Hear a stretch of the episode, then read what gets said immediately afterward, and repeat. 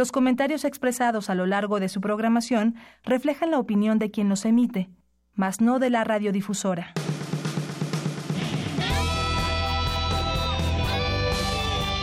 Prisma RU. Relatamos al mundo.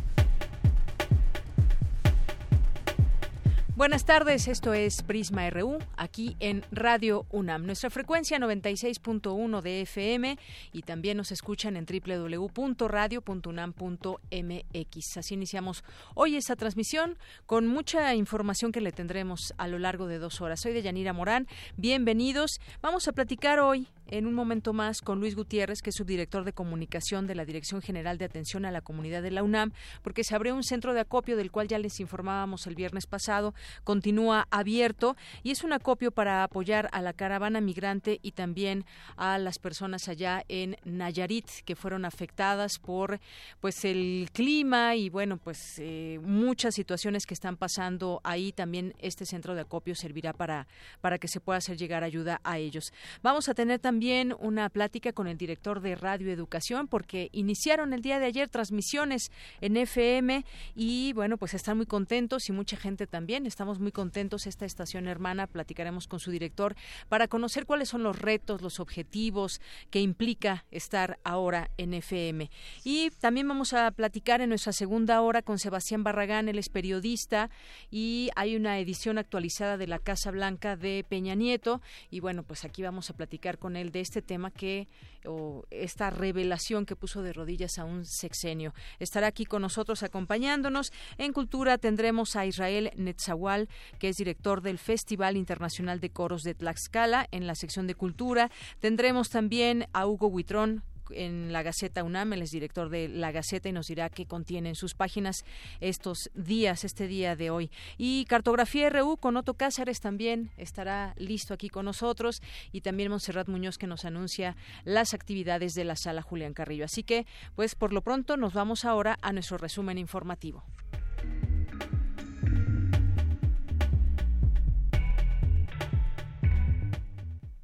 Una con seis minutos. Hoy lunes 12 de noviembre en los temas universitarios analizan en el Instituto de Investigaciones Jurídicas el abuso que ha cometido el Estado hacia las comunidades indígenas. Mi compañera Dulce García nos tendrá toda la información. Celebra el Instituto de Investigaciones Económicas de la UNAM 50 años del ejercicio de su autonomía y Cindy Pérez Ramírez nos ampliará la información. Las elecciones del Instituto de Ciencias del Mar y Limnología de la UNAM, invaluables las colecciones y únicas, únicas e invaluables. Más adelante, Cristina Godínez con los detalles. En los temas nacionales, entre 2006 y 2016, las fiscalías estatales han encontrado al menos 1.978 fosas clandestinas en el país, según una investigación de Quinto Elemento. Migrantes de la comunidad LGBT son los primeros de la caravana en llegar a la frontera de Tijuana con Estados Unidos. Mientras migrantes de la primera caravana salieron este lunes rumbo a Jalisco, la segunda caravana de migrantes llegó hoy a la Ciudad de México. El presidente electo Andrés Manuel López Obrador se reúne con gobernadores del sureste del país para revisar el proyecto del tren Maya. Ricardo Monreal, coordinador de Morena en el Senado, advirtió que su bancada no se detendrá en impulsar una reforma para reducir las comisiones bancarias. Marco Cortés ganó la presidencia del Partido Acción Nacional con el 79% de los votos. Como consecuencia, su adversario político, Felipe Calderón, renunció al partido.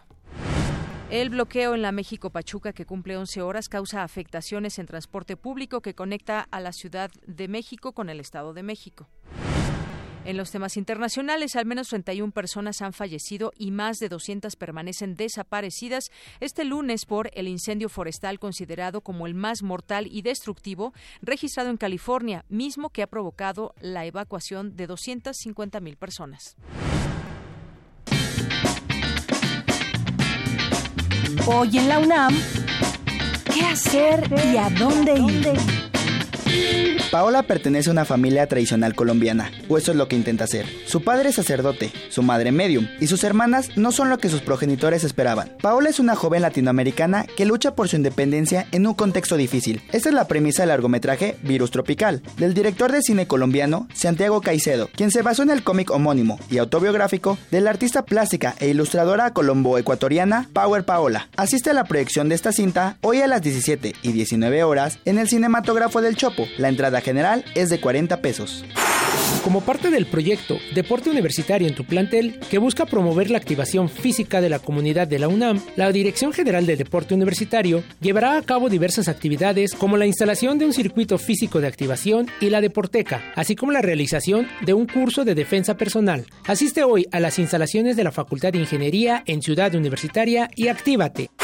Hoy es lunes de teatro en la sala Julián Carrillo de Radio UNAM. No te pierdas la puesta en escena Yugular, con la actuación del zacatecano Rosendo Gaspel, bajo la dirección del dramaturgo regiomontano Medardo Treviño. Esta obra plantea la historia de un hombre plagado de olvidos, que reconstruye constantemente su pasado inmediato. Asiste a la función hoy, a las 20 horas, a la sala Julián Carrillo, ubicada en Adolfo Prieto 133, Colonia del Valle. La entrada es libre.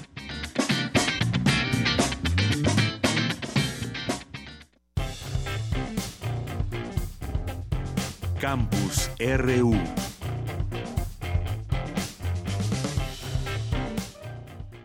Y sumerjámonos en la Universidad Nacional Autónoma de México, los problemas del desarrollo México y América Latina en el mundo 1968-2018, 50 aniversario del Instituto de Investigaciones Económicas. Cindy Pérez Ramírez, cuéntanos, muy buenas tardes. Deyanira, muy buenas tardes. Pues así es, hace 50 años la Junta de Gobierno de nuestra universidad designó a Fernando Carmona de la Peña para dirigir al instituto durante el periodo 1968-1974. Así, el maestro Carmona fue el primer director del instituto en su etapa autónoma y como parte de esta celebración se realizó un coloquio. En entrevista con Radio UNAM, el director de la entidad académica, Armando Sánchez Vargas, señaló que el Instituto de Investigaciones Económicas siempre ha sido un organismo que ha ofrecido ha ofrecido, perdón, estudios estratégicos sobre la realidad nacional. Vamos a escucharlo específicamente sobre los grandes problemas nacionales. Eh, la agenda de investigación ha estado enfocada a la resolución de esos problemas y bueno, estamos en una etapa en la que el instituto está generando mucha investigación y además estamos con un cambio, ¿verdad?, eh, generacional que está generando ese tipo de producción académica mucho más reforzado, docencia, todo en términos de aprovechar y contribuir con el país. Este, muy claro que tenemos problemas de desigualdad y pobreza en el país. Eh, se requiere una nueva política económica enfocada hacia, eh, hacia esos problemas. Eh, además, si a eso le sumamos las, las crisis climáticas, el deterioro ecológico, etcétera, es necesario que la agenda de política económica y pública tengan en cuenta estos temas. Me parece que hay una consonancia efectivamente de estos objetivos con el nuevo gobierno. Esperamos que así sea, pero también esperamos que la UNAM pueda ofrecer eh, su mano, ¿no? tender su mano en este tipo de, de estudios. También tuvimos la oportunidad de platicar acerca de este desplome de la Bolsa Mexicana de Valores ante el posible anuncio de eliminar las comisiones bancarias. Escuchemos lo que dijo el investigador y premio Universidad Nacional en el área de docencia en 2017. La academia, de hecho, lo que tratamos de hacer es ofrecer estudios apropiados científicamente sobre eh, la evolución de las variables económicas. Entonces, eh, muchas veces eh, alguna variable se mueve y se atribuye a ciertas cuestiones. Eso nos toca a nosotros evaluar si es, si es correcto, ¿no? porque hay apreciaciones que a veces son incorrectas. me parece que lo de la volatilidad de la bolsa de valores tiene más que ver con shocks externos que están sucediendo hoy día en la economía norteamericana y a nivel mundial que con la evolución eh, de esas variables internas. Entonces, pero eso le corresponde ¿no? al instituto y a otras instituciones científicas hacer estudios pertinentes para que podamos decir con seguridad de que eh, la evolución del tipo de cambio, la evolución de otras variables tienen que ver efectivamente con shocks internos. los estudios que hemos realizado en el instituto sugieren que al final el tipo de cambio reacciona más a eh, shocks externos que a variables eh, nacionales. Entonces, la política económica debería de ir eh, fortaleciendo ¿verdad? la robustez de nuestra economía para que podamos enfrentar esos shocks externos que vienen muy complicados en los próximos años de una manera sólida. El día de mañana, de Yanira, continuarán las actividades por los 50 años de autonomía en el Instituto de Investigaciones Económicas de la UNAM, en donde se abordarán temas como la globalización y los nuevos problemas de desarrollo. Muy bien, Cindy, pues muchas gracias por esta información. Muy buenas tardes. Buenas tardes. Y continuamos ahora con Dulce García. Juchitán y los pueblos indígenas de México ante el inminente fallo de la Suprema Corte de Justicia de la Nación en el caso de Eólica de Sur. Cuéntanos, Dulce. Buenas tardes. Así es, Deyanira. Muy buenas tardes a ti al auditorio de Prisma RU. Integrantes de la comunidad indígena de Juchitán, Oaxaca, donde ya hay 15 parques eólicos, interpusieron una demanda de amparo en 2015 porque la Comisión Reguladora de Energía violó, según los demandantes, su derecho a una consulta libre, previa e informada acorde al marco internacional. Y aunque en junio de 2016 el titular del juzgado séptimo de distrito en Salinas Cruz, Oaxaca, lo negara, y tiempo después la Suprema Corte de Justicia de la Nación atrajo el caso, pues las acciones judiciales que se determinen en torno a este pueden fijar criterios importantes en futuros casos similares. En este sentido, Deyanira, y con el objetivo de analizar los derechos de los pueblos indígenas en México, así como el derecho a la consulta previa e informada, el Instituto de Investigaciones Jurídicas de la UNAM llevó a cabo el conversatorio Cuchitán y los pueblos indígenas de México ante el inminente fallo de la Suprema Corte de Justicia de la Nación en el caso de Eólica del Sur. Ahí los académicos manifestaron su preocupación al respecto, pues consideraron que las sentencias que ha emitido la Suprema Corte en los últimos años, en casos de este tipo, han sentado criterios contrarios a las normas internacionales de los derechos humanos. Y bueno, de acuerdo con Bettina Cruz, de la Asamblea de Pueblos Indígenas del Istmo de, en Defensa de la Tierra y el Territorio, eh, los parques eólicos llegaron a ese lugar, al lugar donde ella vive, en forma de energía renovable, pero no eh, en el trasfondo, en realidad, han generado una mayor contaminación. Así lo explicó ella durante el evento. Ahorita las energías renovables también forman parte, ya son como un, un, recurso, es un recurso que el mismo capitalismo mundial está utilizando para refuncionalizar este capital ¿no? a nivel mundial y que lo que menos importa finalmente es el cuidado del ambiente, lo que más importa es cuáles, cuántas ganancias vamos a obtener. Deyanira Auditorio de Prisma RU, eh, Betina dijo que a su comunidad se le ha exigido que respete un discurso en el que la energía eólica mitigará los efectos del cambio climático, pero que solo ha servido para que el territorio sea ofertado a las empresas sin tomar en cuenta la opinión de quienes han vivido toda su vida en ese lugar. Vamos a escucharla nuevamente. Cuando nos enteramos es porque ya estaban encima de nosotros, ya estaban haciendo contratos, eh, ahora sí que de manera como clandestina, porque literal llegaban de noche a las comunidades, llegaban a decirles, mira, aquí está el contrato, tú firma y aquí está el cheque. Entonces ni le daban tiempo a la gente de, decir, a ver, voy a leerlo, y se llevaban el contrato. Entonces la gente ni siquiera se quedaba con el contrato. Fíjense, una de las cláusulas de este contrato es que solamente la empresa en la que puede dar por terminado el contrato. Solamente la empresa con dos meses de anticipación le puede decir al, a la persona, mira, tu terreno ya no me interesa y ya dejamos, pero, la, pero el posesionario no lo puede hacer, ¿no?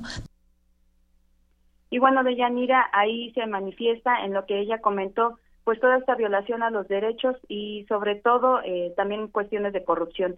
También les comentamos que los integrantes de la Asamblea de Pueblos Indígenas del Istmo dijeron estar de acuerdo en el uso de energías renovables pero consideraron que las instalaciones que se implementen para producirla no deben imponerse a los pobladores, pues son ellos quienes mejor conocen esos territorios y quienes deben obtener los mayores beneficios de dicha energía renovable, los cuales hasta ahora no han visto. Hasta aquí el reporte de Yanira. Bien, pues muchas gracias, Dulce. Y como bien se dice muchas veces, bueno, importan más las ganancias que el propio medio ambiente. Y bueno, bajo el nombre de dar la idea de que están cuidando el medio ambiente, se hacen grandes negocios y se descuida justamente los recursos naturales o el medio ambiente. Gracias, Dulce. Gracias a ti, muy buenas tardes. Muy buenas tardes. Vamos ahora con mi compañera Virginia Sánchez. Científicos del Instituto de Física crean el primer condensado de Bose-Einstein de México. Cuéntanos de qué se trata, Vicky. Buenas tardes. Hola, ¿qué tal, Deyanira? Muy buenas tardes a ti y al auditorio de Prisma RU. Pues así es el Laboratorio Nacional de Materia Ultrafría e Información Cuántica del Instituto de Física de la UNAM pues eh, que justo este laboratorio fue creado hace unos pocos meses pues ya ha logrado un primer resultado de trascendencia internacional. Se trata, como tú bien decías, del primer condensado de Bose-Einstein en México, a través del cual se ha logrado bajar la temperatura de un gas a 20 mil millonésimas por encima del cero absoluto. Durante la rueda de prensa donde se presentó este, este desarrollo, Rocío Jauregui, responsable técnica de dicho laboratorio, detalló, y bueno, pues para entender por qué este tema es muy especializado, pero eh, pues para entender un poquito de qué se trata, ella señaló que a inicios del siglo pasado se comprendió que la física utilizada para describir al universo no era suficiente, que se requerían de nuevos modelos teóricos. De esta manera es que ahora ya se busca controlar el estado de la materia y de la luz a un grado óptimo y así intentar desarrollar energías cuánticas.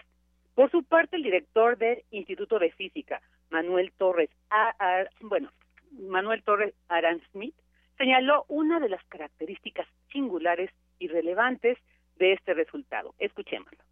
Y una de las que realmente impresiona es que si uno piensa el universo como todo, ustedes saben que el universo es, complejo, tiene toda una diversidad de fenómenos que uno se encuentra, no hay otro lugar en el universo donde se produzcan temperaturas tan bajas. Eh, es conocido que en el universo existe lo que se llama la radiación de fondo que mantiene al menos 3 grados de, por arriba del cero absoluto de temperatura y solo por lo tanto en los laboratorios se pueden producir estas condiciones en las que la materia actúa de forma colectiva permitiendo el estudio de fenómenos cuánticos no solo en unos átomos sino en un conjunto macroscópico de átomos. Y bueno, dije que era Smith y el, doctor se llama Manuel Torres Aranzat, una disculpa. Y bueno, en tanto, el doctor en física Jorge Amin Sermán, el responsable de dicho proyecto, señaló que no existe ningún lugar en el universo donde se alcancen temperaturas tan bajas a través de un proceso natural solo se pueden obtener en laboratorios pues como en este, ¿no? del Instituto de Física. Y bueno, pues se ha convertido por lo tanto el primero en México en aproximarse al cero absoluto. Y bueno, también señaló que uno de los objetivos es estudiar qué ocurre en la materia cuando la temperatura es tan baja y como resultado alcanza su nivel más bajo de energía posible. Y escuchemos qué dice sobre una de las áreas donde va a poder ser aplicable, como la hidrodinámica, en los transportes, en, en la medicina. Escuchemos qué nos dice el respecto. Líneas de investigación que proponemos es justamente estudiar el fenómeno de la turbulencia. Pero por estudiar el fenómeno de la turbulencia estamos hablando de verdaderamente entender por primeros principios qué es lo que ocurre, por qué la turbulencia es como es. Podemos hacer predicciones y esto es muy importante porque en general el problema de la turbulencia tiene un impacto en muchas áreas del conocimiento, y de la ingeniería y de la técnica. Por supuesto, entender bien la turbulencia nos permite diseñar mejores tuberías o nos permite diseñar mejores aviones o nos permite diseñar mejores coches. Mencionaba yo el tema de la turbulencia aplicado a la medicina. Bueno, el flujo sanguíneo turbulento es peligroso. Entonces, o el, flujo de aire que entra a nuestros pulmones también puede ser turbulento. Entonces, más nos vale entender lo mejor que podamos este fenómeno. Porque... Está ahí pues una de las cosas, a ver si podemos entender la trascendencia de este primer condensado de José Einstein en México. Mira, pues este es mi reporte. Vicky, muchas gracias por la información. Gracias a ti. Hasta luego. Hasta luego. Muy buenas tardes. Bien, antes de continuar, tenemos dos invitaciones también. El quinto seminario de fomento a la lectura del programa Universo de Letras de la UNAM estará dedicado al tema Sexualidad, Género y Ciencia Ficción, bajo el título Cuerpos y Relatos Interestelares. Se llevará a cabo del 14 al 16 de noviembre en las salas Carlos Chávez y Carlos Monsiváis del Centro Cultural Universitario. Autores, narradores, promotores de la lectura, editoras, artistas visuales y especialistas en literatura y cine participarán en este seminario y ciclo de cine organizado por la Cátedra Extraordinaria de Fomento a la Lectura José Emilio Pacheco, en colaboración con el Instituto de Investigaciones sobre la Universidad y la Educación. El seminario se llevará a cabo en la Sala Carlos Chávez y su apertura correrá a cargo del escritor Nayef Yeya, y quien ofrecerá la conferencia Sexualidad, Replicantes y la Ilusión del Deseo de Blade Runner eh, a los sexbots el miércoles 14 de noviembre a las 17 16.30 horas. Será presentado por el coordinador de difusión cultural de la UNAM, Jorge Volpi. Ahí estará mi compañera Dulce García, quien ya nos contará y por lo pronto pues dejamos esta invitación también para todos ustedes.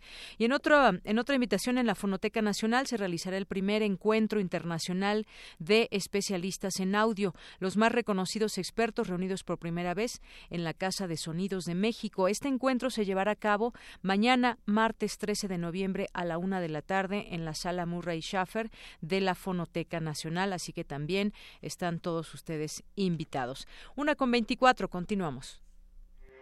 Porque tu opinión es importante, síguenos en nuestras redes sociales, en Facebook como Prisma RU y en Twitter como arroba PrismaRU. Relatamos al mundo. Relatamos al mundo.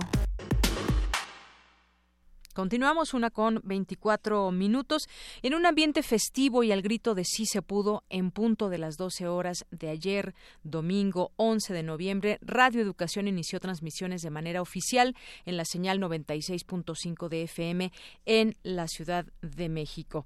Así que, pues un momento histórico. Antonio Tenorio, quien es académico, narrador y ensayista, director general de Radio Educación, está con nosotros vía telefónica. ¿Qué tal, Antonio Tenorio, director? Muy buenas tardes.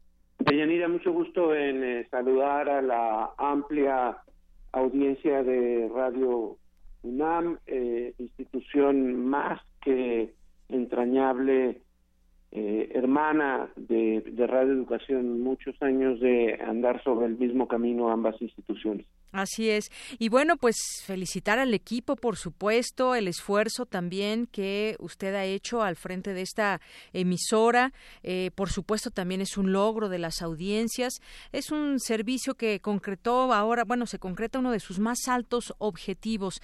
¿Cuáles serán los retos? Y bueno, pues eh, me gustaría que nos platique un poco de cómo ha sido esta lucha, porque fue una lucha. Así es. Eh, me parece que cuando se dice que al ganar lo público ganamos todas y todos, queda bien resumido lo que es uno de los desafíos mayores de nuestro tiempo. A lo largo de los últimos 30, 35, 40 años, todo aquello que concierne al público ha sido puesto en cuestión, ha sido eh, eh, restringido financieramente ya ha sido construido en los grandes imaginarios como algo que necesariamente no funciona, se burocratiza o es un desperdicio de recursos. Eh, en esa misma dirección, este discurso que ha sido el discurso hegemónico durante los últimos 35 o 40 años ha eh, enarbolado la bandera de que solamente lo privado, lo individual y lo que produce lucro y se monetariza funciona el hecho de que Radio Educación, después de más de tres décadas de insistir, pueda tener un espacio en la frecuencia modulada, es un eh, logro radiofónico, pero va mucho más allá en lo simbólico de eso. Me parece que marca el eh, rumbo hacia el que tenemos que conducirnos la sociedad mexicana, que es a entender que en lo público es donde podemos converger todas y todos con nuestros consensos, con nuestras coincidencias, pero también con nuestros desacuerdos, porque es en lo público en donde podemos libremente eh, encontrarnos, discutir, pensar, crear, compartir y colaborar. Lo público es lo que nos concierne a todas y a todos. Así es, eh, Antonio Tenorio. Eh, ayer domingo que abrieron estas transmisiones a las nueve de la mañana, posteriormente este conteo que decía a las doce del día, pues ahí eh, los directivos manifestaron que en este nuevo espacio podrán converger diferentes puntos de vista, como se ha hecho hasta hoy, quienes conocemos esta estación, quienes la queremos tanto, quienes hemos sido parte de ella en algún momento, pues sabemos que justamente ahí se vierten puntos de vista diversos, opiniones, expresiones del arte y bueno, pues seguir seguirá siendo un lugar de encuentro también para estas múltiples manifestaciones. Y nos podemos recordar, pues han pasado por ahí muchos periodistas, escritores, gente de cultura, eh, artistas, intelectuales. Es un espacio que también, pues, hacía falta ya en FM. Sí, sin duda. Eh, habría que que señalar porque creo que merece la pena que uno de los elementos que nos hacen diferentes a quienes están en el cuadrante con fines de lucro y a partir de una gestión particular eh, privada, es que en el caso de los medios públicos, más que emisoras, constituimos instituciones, instituciones públicas que tienen responsabilidades y que están eh, sujetas a, a valores, a una mística particular y desde luego a un marco legal que les impone la participación ciudadana, la transparencia y la rendición de cuentas como ejes de su de su devenir eh, cotidiano. En esa medida es que tanto Radio Educación como Radio UNAM, el espacio de pluralidad que siempre han representado, eh, es una determinación que tiene que ver con su origen, con su convicción más profunda, pero por sobre de ello es una obligación legal eh, que está impuesta a los medios a los medios de carácter público que son los medios que pueden financiarse y que encuentran sentido en su capacidad para ser útiles eh, a la a la sociedad. En razón de ello creo que, que es muy importante tener en, en, en la mira los medios públicos no competimos eh, los, los medios privados sí, porque los medios privados están buscando potenciales clientes. Los medios públicos no competimos porque eh, los medios públicos nos eh, completamos unos eh, a otros. Eh, nuestro objetivo es servir a la mayor cantidad posible de, de ciudadanos y que los ciudadanos encuentren en tantos medios públicos como haya la posibilidad de eh, reflejarse en las múltiples voces que estos medios sean capaces de acoger. Claro, y bueno, sin duda es una conquista colectiva y hay que recordar también, tiene una gran historia Radio Educación, esta emisora que transmite eh, en el 1060 de AM también se creó bajo la batuta de José Vasconcelos en 1924 y la cual se vio interrumpida por sucesos políticos y administrativos en los años 40. Inició un nuevo ciclo en 1968, también un año emblemático y fue desde, eh, desde la década de los 70 del siglo pasado que también reclamó un espacio eh, que ha luchado pues no ahora nada más eh, por esta FM sino en diversas ocasiones se había puesto el tema en la mesa. Ahora cuál va a ser la, la programación hablábamos un poco de los retos director Antonio Tenorio. Cómo va a ser su programación van a seguir transmitiendo en AM y además se va a tener FM están estrenando nueva programación platícanos un poco de lo que viene. Eh, la Ley Federal de Telecomunicaciones y Radiodifusión eh, que es fruto de la reforma constitucional en materia de, telecomunicaciones y de, y de radiodifusión. Eh, es muy clara al señalar que durante el primer año debemos eh, transmitir de manera espejo, es decir, estamos obligados por ley a transmitir lo mismo en AM que en, que en FM, así es que a partir de, de ayer y hasta el 11 de noviembre de 2019 la programación eh, será eh, será la misma.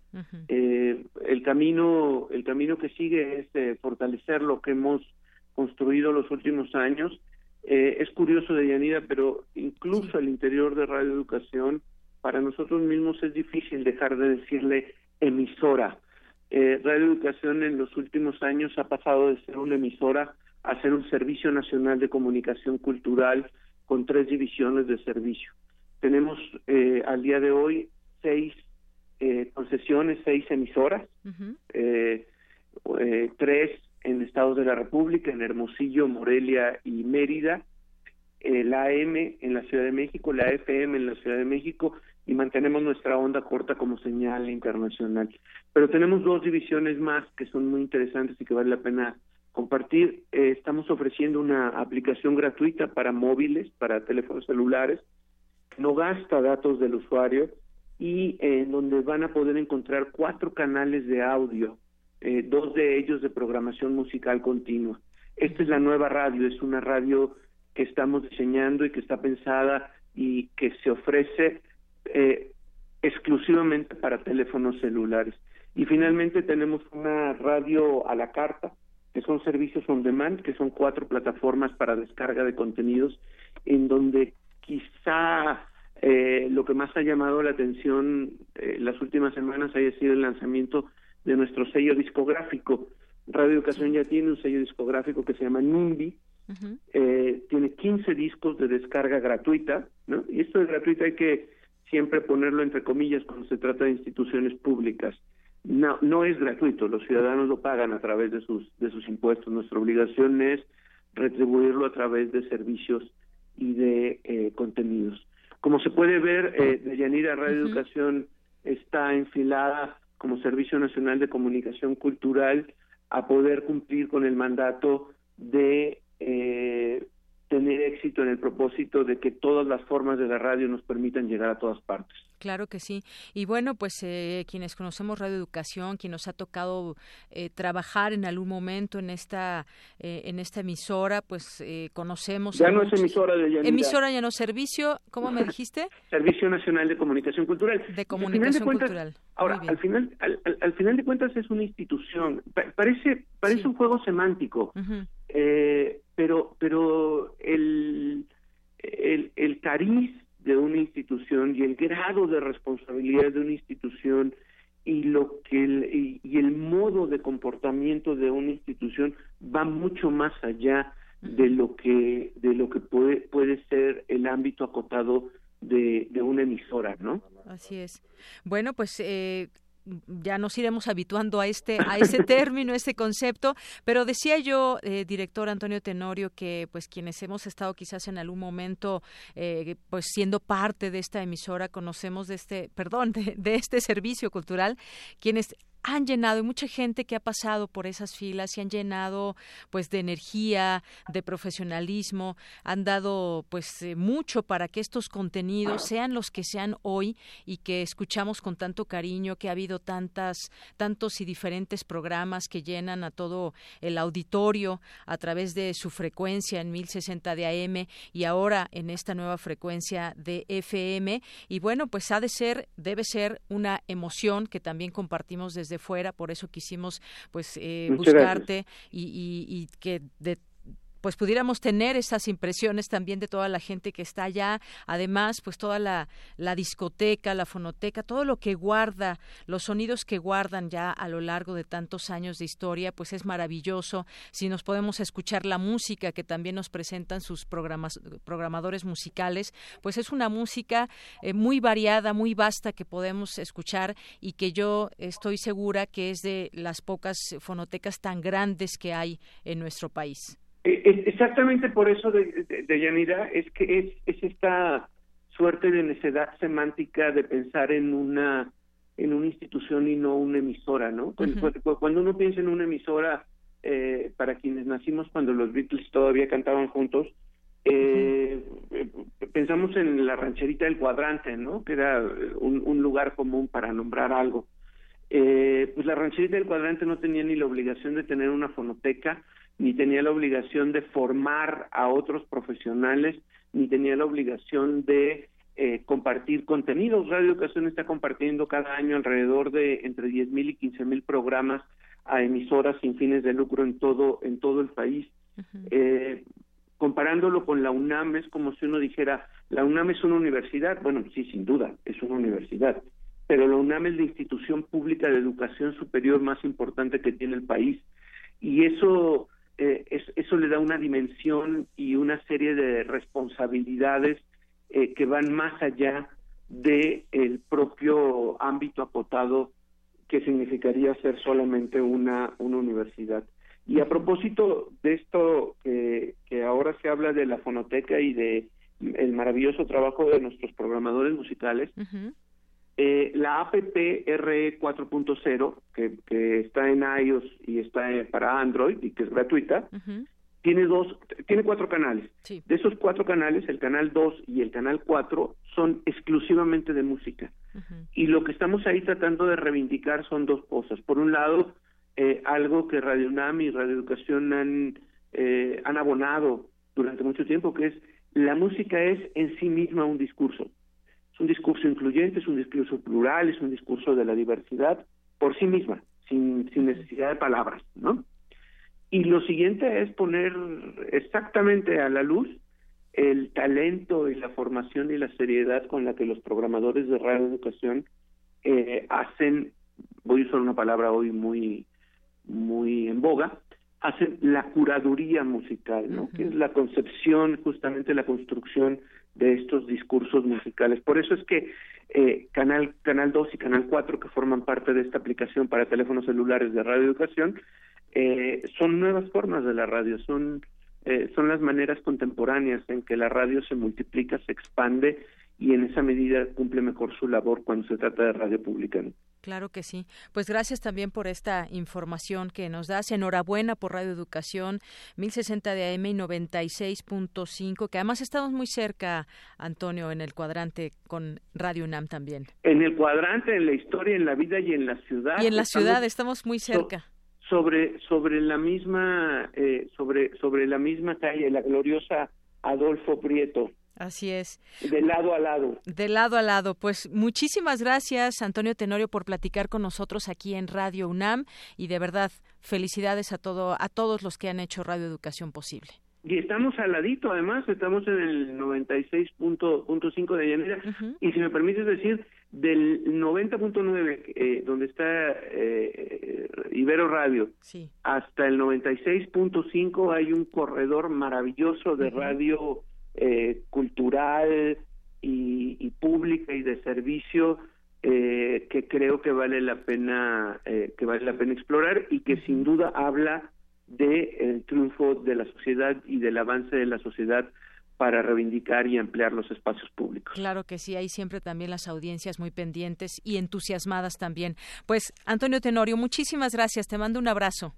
Un placer, muchas gracias. Hasta luego, muy buenas tardes. Antonio Tenorio es académico, narrador y ensayista, director general de Radio Educación.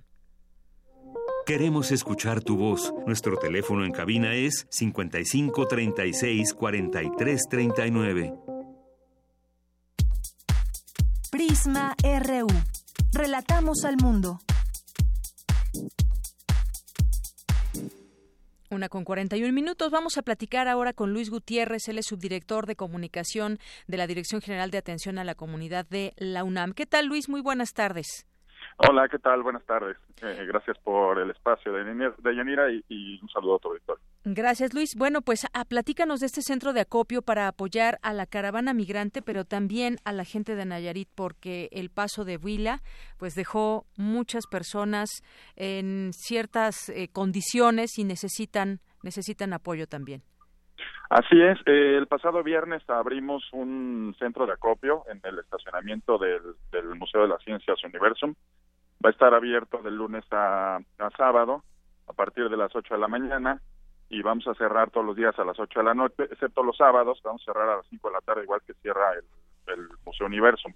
Esta es una iniciativa de la universidad, pues para canalizar la solidaridad de nuestra extraordinaria comunidad y, este, como bien dices, eh, intentar ayudar para eh, eh, en estos en estas dos graves situaciones. Una en, en el estado de Nayarit y otra pues eh, debido a la a este éxodo de, de, hermanos latinoamericanos que están cruzando por nuestra ciudad. Así es, Luis. Y además, bueno, la UNAM siempre solidaria y además de forma transparente, eficiente con estas, eh, estas dos causas. Me gustaría que nos digas muy rápidamente qué tipo de, eh, de, pues de elementos necesitan, qué alimentos, qué tipo de ayuda necesitan.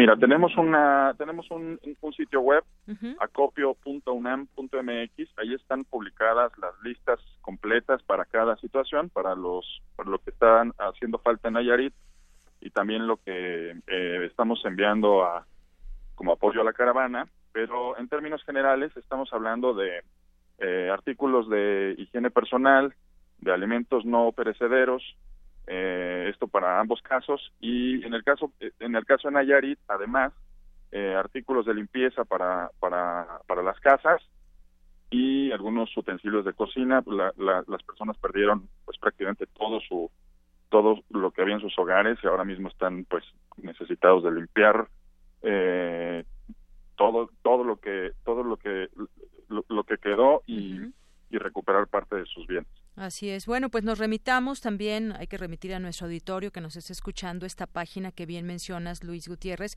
acopio.unam.mx, ahí viene detalladamente lo que se requiere y pueden llevarlo en este horario que nos dices ahí en el estacionamiento de Universum, Museo de las Ciencias, que está abierto de 8 de la mañana a 8 de la noche, esto eh, de lunes a sábado, nos decías, aunque el sábado se cierra a las 5 de la tarde. Es, es correcto, exactamente. Y si no, también pueden llevar su ayuda, si están más cerca del centro de la ciudad, directamente a la casa de la representación del Estado de Nayarit en la Ciudad de México, que está en Edgar Allan Poe 102, o bien al Deportivo Martínez Palillo en la Ciudad Deportiva. Este, ya salió el, contingente más grande este, este fin de semana hacia el norte de la ciudad, pero hoy llega un nuevo contingente de de migrantes provenientes de la ciudad de Puebla. Así es, hoy llega otro y pues necesitan también, por supuesto, ayuda. Pues muchísimas gracias, Luis Gutiérrez. No sé si quieras agregar algo más.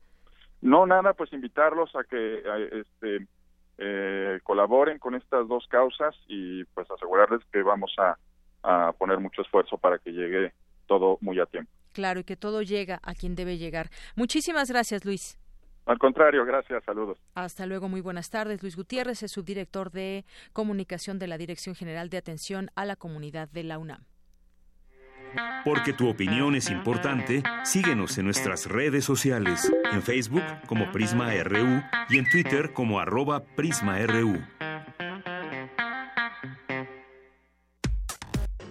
Prisma RU. Relatamos al mundo. Internacional RU.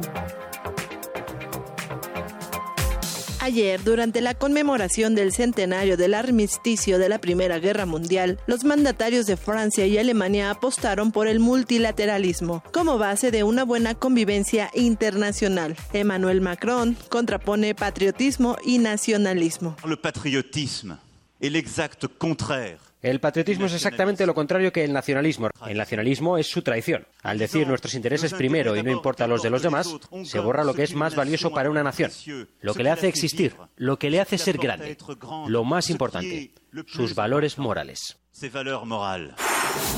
Por su parte, la canciller alemana Angela Merkel advirtió que la paz conseguida después de 1945 está siendo amenazada en la actualidad por el auge del nacionalismo.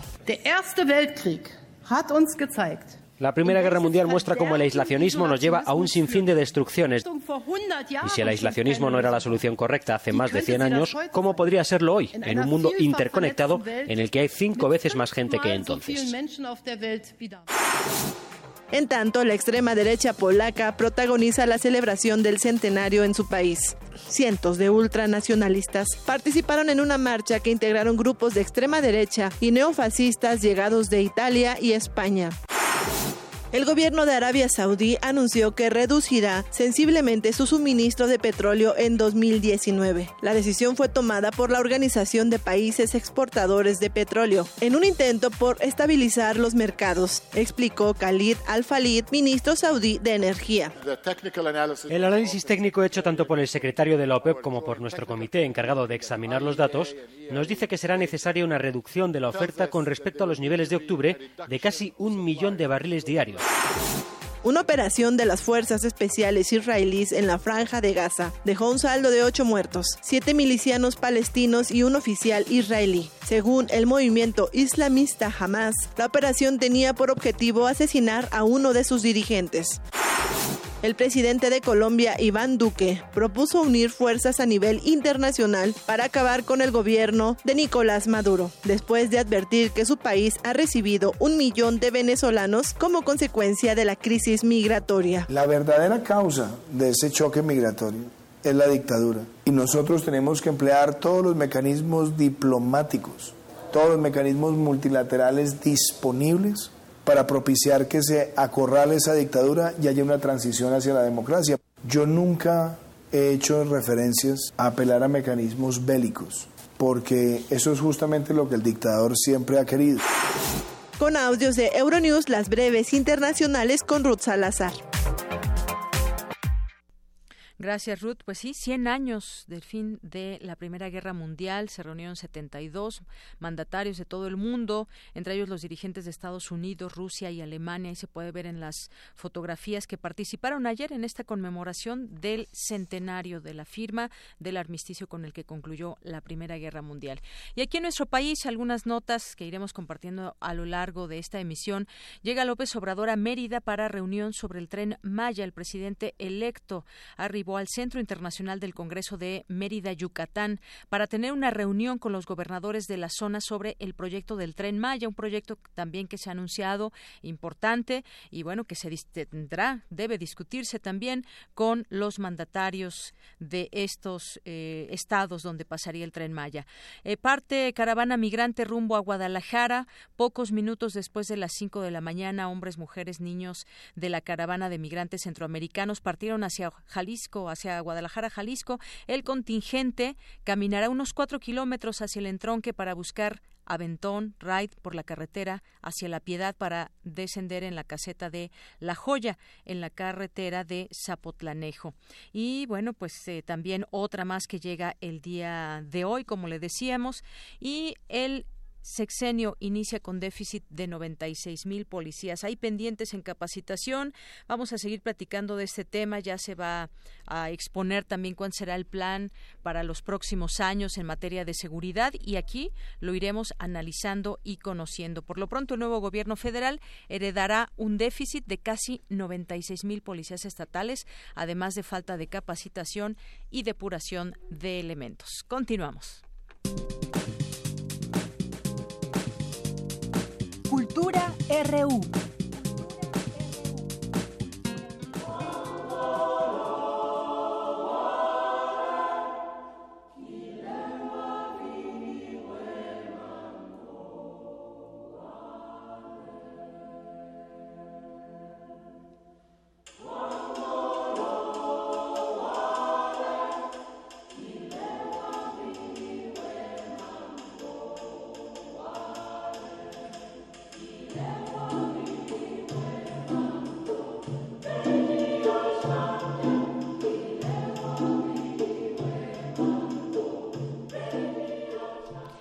Entramos ahora a la sección de cultura. Ya nos acompaña como todos los días Tamara Quiroz. ¿Qué tal Tamara? Muy buenas tardes. ¿Qué tal Deyanira? Muy buenas tardes. Es un gusto saludarlos, iniciar la semana con ustedes, que nos acompañan, que nos abren la puerta de su casa, de su coche, donde sea que nos escuchen. Qué, qué bueno que están sintonizando Radio UNAM. Y bueno, bienvenidos a este espacio. Hoy decidimos entrar con música a cargo del coro Altus, un coro que surgió en la Universidad Veracruzana y que ha participado en diversos festivales, entre ellos el Festival Internacional Coral Tlaxcala Canta. Y este, bueno, es un encuentro que reúne agrupaciones y este año llevará a cabo su séptima edición. Y para ampliar más la información, bueno, pues invitamos a este espacio, esta mesa de Prisma RU, a Israel Netzawal. Ella es, él es coordinador general del Festival Internacional Coral Tlaxcala Canta. Israel, bienvenido a este espacio, ¿cómo estás? ¿Qué tal? Muy buenas tardes, pues muy contento de poder compartir la información con su público. Nos visitas desde allá, qué bueno que estás aquí en esta cabina. Oye, del 23 al 29 de noviembre se van a realizar 45 conciertos gratuitos en la entidad Tlaxcalteca. A ver, cuéntanos más cómo surge este festival. Ya son siete años, además. así es, pues es un proyecto que tiene como objetivo difundir la música coral. Ah, el ejemplo que acabas de, dar del coro Altus es música que escucharemos en el festival. El Coro Altos, por ejemplo, ha sido eh, dos veces eh, participante del festival. Y bueno, eh, básicamente es llevar la música a diferentes lugares en el, en el estado, son municipios, comunidades, 50 conciertos que son abiertos al público otros nueve que son especiales, estaremos en escuelas, en orfanatos, en hospitales y bueno, toda una semana completita de actividades. También hay talleres por las mañanas, en un fin de semana que nos puedan visitar, podrán escuchar varios de los coros. Hay muchos lugares que visitar en Tlaxcala además. A mí me encanta, bueno, uno que es así particular es el, el de las luciérnagas, el santuario de las luciérnagas, que tienes que ir en una fecha exacta para poder apreciar ese fenómeno natural. Sí, es un espectáculo y es uno de los atractivos que se tiene en Tlaxcala, que es temporal de ahí de finales de julio, agosto, o bien todo julio, agosto, tiempo de lluvias, ah, exactamente. Pero bueno, esa es una. Tú puedes visitar el centro de la ciudad de Tlaxcala, toda la parte histórica, el exconvento, los museos del centro, los pueblos mágicos, la gastronomía, los bailes tradicionales, las artesanías. Bueno, hay mucho, mucho que conocer de Tlaxcala. Y bueno, qué mejor motivo, pretexto, que también el Festival de Coros. Cuéntanos ah, de esta parte de los talleres, quiénes participan, son muchas personas las que están detrás de este festival. Eh, contarlas a cada una, bueno, sería llevarnos mucho tiempo, pero a ver, cuéntanos un poquito de los talleres que hay para la gente que se encuentra cerca de Tlaxcala o bueno, los que viven allá también. Sí, bueno, tenemos una parte del festival que como lo acabas de comentar, talleres. Son maestros de prestigio internacional que nos visitan. Hacemos grupos de trabajo, aproximadamente de 40 50 participantes en cada, cada tallerista. Este año tenemos a cuatro talleristas para estos coros, un taller de canto común y se desarrolla por las mañanas.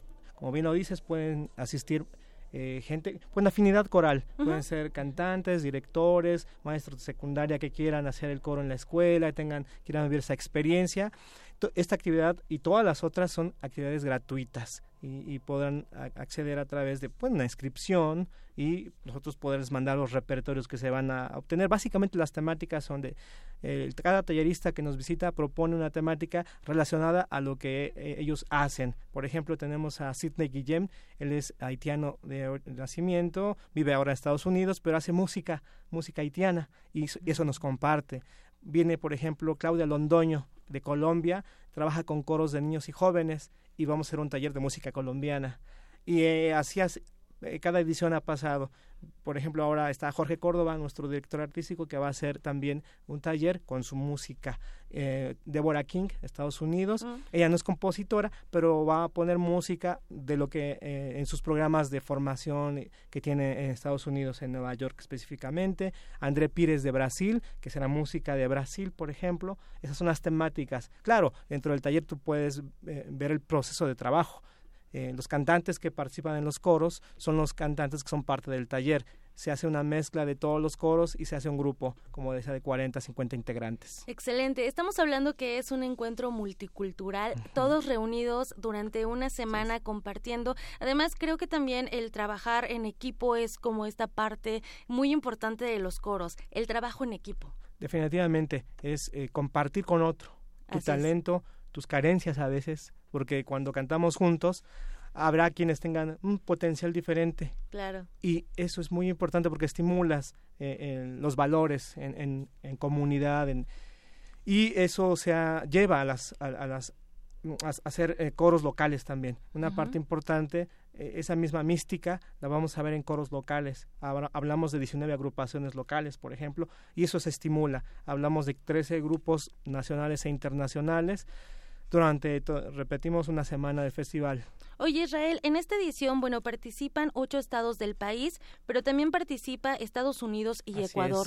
así es, tenemos dos agrupaciones de Estados Unidos, una preparatoria, Heron High School de Indianapolis, y tenemos un coro de la Universidad de Texas, del sur de Texas, con eh, pues los programas que ellos tienen, nos comparten y va a ser muy interesante. En el caso del coro de Ecuador es de la Universidad de Guayaquil, un coro de jóvenes también y poder ser eh, protagonistas porque los grupos locales abren los conciertos de los coros nacionales e internacionales y podemos tener pues referencias para poder hacer mejores trabajos. Oye, conciertos gratuitos, conciertos de gala, que son estos cinco que también mencionabas, pero todos unidos, bueno, creo que también las universidades eh, se unen, se hermanan con a través de la voz, a través de los coros, y eso creo que también es muy importante de, resaltar. En alguna ocasión, Israel, eh, bueno, platicamos con Ana Patricia Carvajal, ella es coordinadora del programa coral universitario de la UNAM, y bueno, ella comentaba algo muy cierto, la música debería de ser parte de los planes de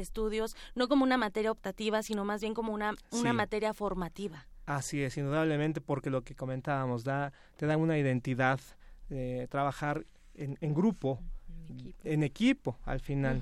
Y decía, la característica del equipo es, yo puedo dar 50, doy 50, yo puedo dar 70, doy 70, yo puedo dar 10, pues, pero eso se suma y se, y se crea una armonía. Una armonía, las personalidades, insisto, son diferentes, pero al final perseguimos un objetivo común.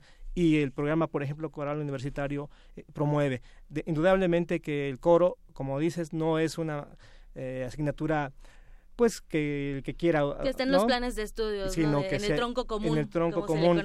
todos ya hay programas ahora en Tlaxcala y yo tengo la fortuna de dirigir algunos de esos programas en algunas escuelas donde ya todos todos cantan hasta docentes. Excelente. Y hablamos de 200 personas. No todos somos de alta eh, nivel artístico, pero todos nos estimulamos cantando. Así que es muy positivo los resultados y bueno, tiene un fin completamente, completamente para nutrirnos como humanos que somos. El espíritu y el alma eh, también. Oye Israel, ¿y la gente que nos escucha cómo puede acercarse para participar en este séptimo festival de coros? Sí, la gente ya puede descargar el programa del festival, está disponible en redes sociales, eh, hablamos de Facebook, Tlaxcala Canta, en la página del festival, tlaxcalacanta.org, en la página eh, del Instituto Tlaxcalteca de la Cultura, que es la institución que nos apoya para realizar este proyecto, es Tlaxcala, culturatlaxcala.com.mx y bueno, ahí ya pueden tener toda la información para que nos puedan acompañar en los conciertos. Estamos muy cerca de Ciudad de México, a dos horas, dos horas y media, dependiendo del tráfico. Claro. y eh, pueden estar un día, una tarde, un fin de, semana, nada más. escuchar eh, no solo uno, uno, cinco o seis conciertos. Excelente. Oye, ¿y hay transmisiones? ¿Va a haber transmisiones en vivo para la gente que también nos escucha en, alguno, en algún otro país? Sí, vamos a tener eh, transmisiones en vivo de los conciertos de gala del festival, que serán desde el 23 de eh, noviembre al día 29. del 23 al 29. En, en, los conciertos de gala, a excepción del concierto del día 29, todos los demás serán a las 7 de la noche. Nos pueden seguir a través de Tlaxcala Canta. TV, vamos a llamarle. Excelente. y, y puedan seguir pues en vivo lo que está sucediendo en el Festival Tlaxcala Canta. Muy bien, qué importante estos, estos festivales que reúnen a la gente, que nos hace hacer comunidad, creo que también es muy importante. Muchísimas gracias por acompañarnos, Israel Netzahual, coordinador general del Festival Internacional Coral Tlaxcala Canta, que cante muchos años más. Ah, muchísimas gracias y al contrario, un placer para mí. Gracias por acompañarnos, Deyanira, ya nos vamos y bueno, les deseo que tengan una excelente tarde. Gracias Tamara, gracias Israel por venir. Vamos a ir a una pausa, ya son las dos de la tarde y bueno, si alguien participó en la marcha de ayer, vamos a platicar más adelante de este tema, pues también platíquenos qué les pareció, tocaremos por supuesto este tema y lo que preocupa también de esta cancelación allá en Texcoco. Continuamos, vamos un corte, volvemos a la segunda hora de Prisma RU.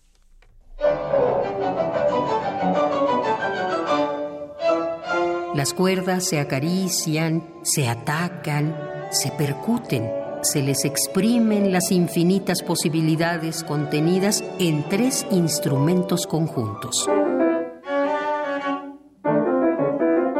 Radio UNAM y la Facultad de Música te invitan a disfrutar de la eterna juventud de las piezas clásicas con el trío Aleph. José Antonio Ávila en el violín, Sandra Espínola en el violonchelo, e Isaac Hernández en el piano. Domingo 18 de noviembre a las 17 horas en la sala Julián Carrillo de Radio UNAM. Adolfo Prieto 133, Colonia del Valle, cerca del Metrobús Amores. Entrada libre. La fascinación de ir a donde sea que la música nos lleve. Radio UNAM, experiencia sonora.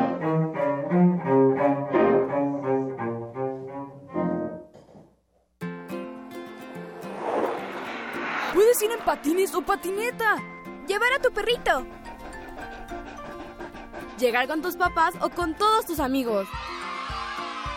Como quieras, pero ve. Te invitamos a participar en la Consulta Infantil y Juvenil 2018, del 17 al 25 de noviembre, en parques, escuelas, módulos del INE y por primera vez de forma digital. Porque mi país me importa, todos vamos a participar. INE. El Centro de la Imagen exhibe la muestra Africaamericanos, integrada por 400 imágenes históricas de destacados archivos, así como producciones contemporáneas de más de 70 reconocidos artistas. La exhibición resalta la riqueza cultural de las comunidades afrodescendientes de 16 países de América Latina, como México, Cuba, Haití, entre otros. Africaamericanos está abierta en el Centro de la Imagen, Plaza de la Ciudadela número 2, Centro Histórico. La entrada es libre. Queremos escuchar tu voz. Nuestro teléfono en cabina es 55 36 43 39. Un glaciar es una capa de hielo que se origina en la superficie terrestre. Su existencia es posible por la acumulación, compactación y recristalización de la nieve. Se sabe que cada glaciar contiene en su interior una historia musical que depende de su edad y su tamaño. Se sabe también que muy en lo profundo de las aguas polares, todos los glaciares están conectados entre sí. Glaciares, túneles infinitos para el fin del mundo. Jueves, 22 horas, por el 96.1 de FM, Radio UNAM. Porque tu opinión es importante, síguenos en nuestras redes sociales, en Facebook como Prisma RU y en Twitter como arroba PrismaRU.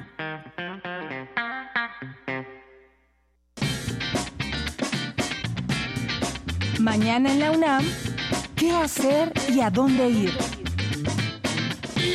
Te recomendamos la exposición No me cansaré, Estética y Política en México 2012-2018, que cuestiona dónde nos encontramos a 50 años del movimiento estudiantil de 1968 y su atrás desenlace, planteando que existen reclamos actuales que deben ser atendidos. Visita esta exposición del 10 de noviembre al 31 de marzo de 2019, los miércoles, viernes y domingos, de 10 a 18 horas en el Museo Universitario Arte Contemporáneo en Ciudad Universitaria. El Museo Universitario de Ciencias y Arte Roma te invita a la exposición documental Museo Animista del Lago de Texcoco, conformada por 476 piezas, reuniendo fragmentos, detalles y documentos que se convierten en fuentes únicas de información para entender el pasado y presente del Lago de Texcoco. Esta muestra se encuentra disponible hasta el 6 de enero del 2019 y la puedes visitar de martes a domingo de 10 a 19 horas en el Museo Universitario de Ciencias y Arte Roma, ubicado en la calle Tonalá 51, Colonia Roma Norte. La entrada es libre.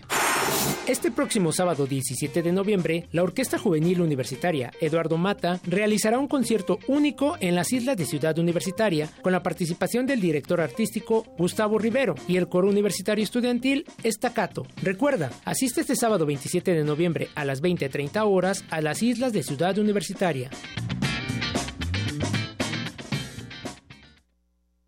Bien, continuamos dos de la tarde con cinco minutos. Gracias por continuar con nosotros a través de esta frecuencia 96.1 de FM y en www.radio.unam.mx.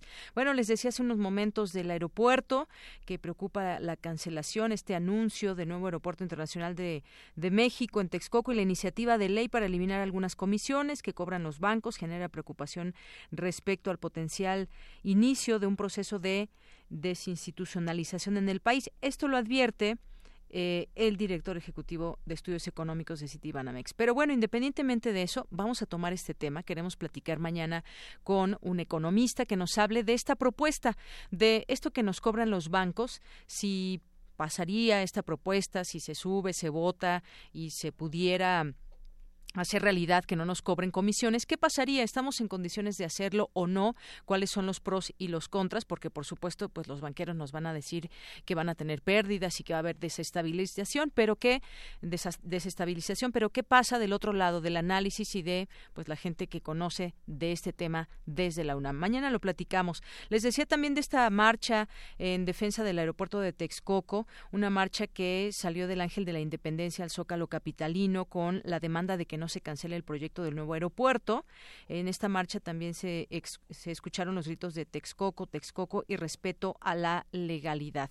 Bueno, pues eh, si alguien participó, si alguien tiene una opinión, pues coméntelo. Aquí, por supuesto, pues estamos eh, recibiendo todos sus comentarios. Y bueno, pues ahí fue una marcha que se organizó. Los organizadores, las cifras oficiales señalan cinco mil personas aproximadamente.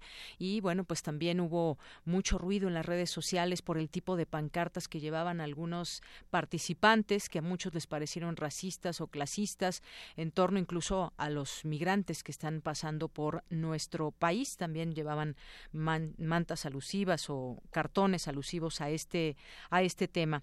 Bien, vamos a continuar con la información. Bueno, siempre también mandamos saludos, ¿verdad? Se me estaban pasando aquí los saludos en Twitter a Carlos H., a José Luis León, que nos dice que si podríamos comentar qué pasó en la madrugada en San Juanico. Eh, porque le comentan que en el Hospital de las Américas en Ecatepec había más de 10 heridos. Eh, muchas gracias. Bueno, ahorita lo buscamos. José Luis León, gracias.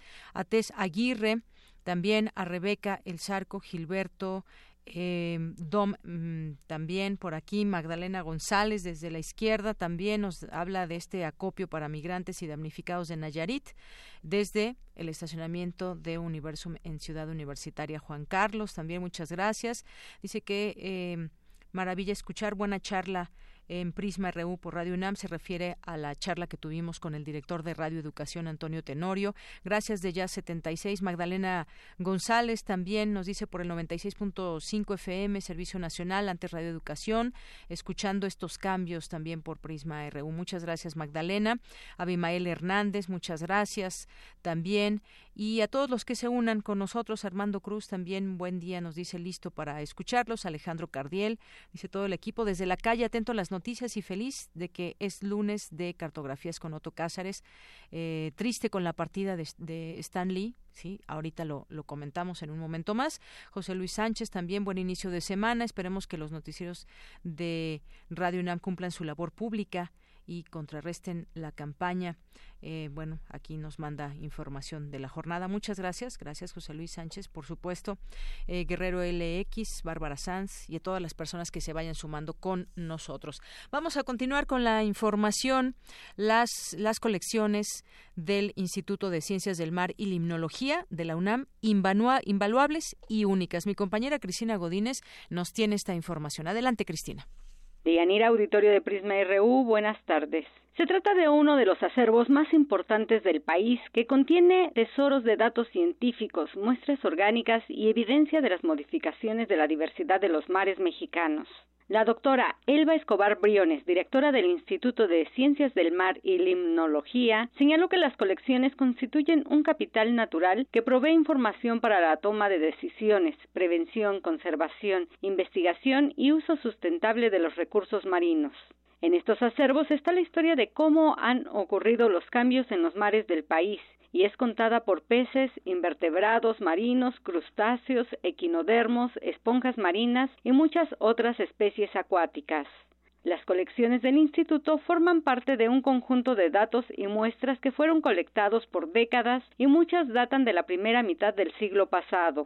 Del cúmulo de peces, conchas o esponjas que se colectan en el mar, se obtiene un material organizado capaz de catalogarse con datos georreferenciados del sitio de origen, con detalles de la especie en bases de datos. Para el país son herramientas de gran valor porque permiten que a través de la taxonomía se dé la base de la observación de la diversidad biológica, subrayó Escobar. Además, las colecciones se vinculan con diferentes redes en el país para dar a conocer cómo cambian, muy específicamente, esponjas, peces y especies de importancia comercial según las variables esenciales biológicas y oceanográficas que son necesarias para interpretar la biodiversidad. En el acervo universitario destaca la colección ictiológica, que custodia y conserva especies de peces marinos, salobres y de agua dulce en México. Otra es la colección malacológica, desarrollada por Antonio García Cubas en la década de 1950 y que se refiere al estudio de moluscos. También está la colección Ecología Pesquera de Crustáceos,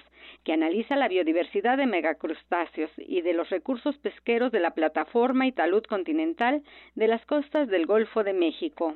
Deyanira, este es mi reporte. Muy buenas tardes. Gracias, Cristina. Muy buenas tardes. Establece la UNAM plan ante la resistencia microbiana a los antibióticos. Cuéntanos, Dulce García. Buenas tardes. Deyanira, muy buenas tardes a ti al auditorio de Prisma RU. La UNAM estableció el Plan Universitario de Control de la Resistencia Antimicrobiana que une esfuerzos de diversas entidades y disciplinas para elaborar una propuesta de política pública encaminada al control de antibióticos. La resistencia microbiana es un problema de salud grave a nivel global. Se estima que en los próximos años y hasta 2050 ocurrirán 10 millones de muertes al año debido a la resistencia que han desarrollado los microorganismos ante los antibióticos. Además, su impacto en la economía mundial será hasta de 100 trillones de dólares. Por ello, el objetivo de esta iniciativa encabezada por el Programa Universitario de Investigación en Salud es fundamentar la necesidad de disminuir el uso de antibióticos en el país, según explicó Samuel Ponce de León, coordinador de esa entidad académica. El objetivo es muy claro, Vamos a trabajar para fundamentar una propuesta que resulte en una política pública que disminuya el consumo, la utilización de antibióticos en el país para controlar el uso de los antibióticos. En todas las áreas en donde se utiliza. Desde luego la práctica médica, en veterinaria, en odontología, la agroindustria, pues fundamentalmente estos. Cabe mencionar que el problema es complejo. El mayor consumo de antibióticos se da en la industria agropecuaria, pues de cada 100 toneladas de antibióticos, el 70% se utiliza para engordar con mayor rapidez al ganado o para evitar que enferme y mueran peces en las granjas acuícolas. En tanto, el 30% restante se usa para atender problemas de salud humana o animal, detalló el infectólogo. El universitario resaltó que una vez desechados los antibióticos llegan a los mantos freáticos y caudales de agua, donde entran en contacto con bacterias que desarrollan aún más su resistencia. Por ello, otra de las líneas de trabajo es impulsar que la investigación en la materia sea una prioridad nacional financiada por instancias federales.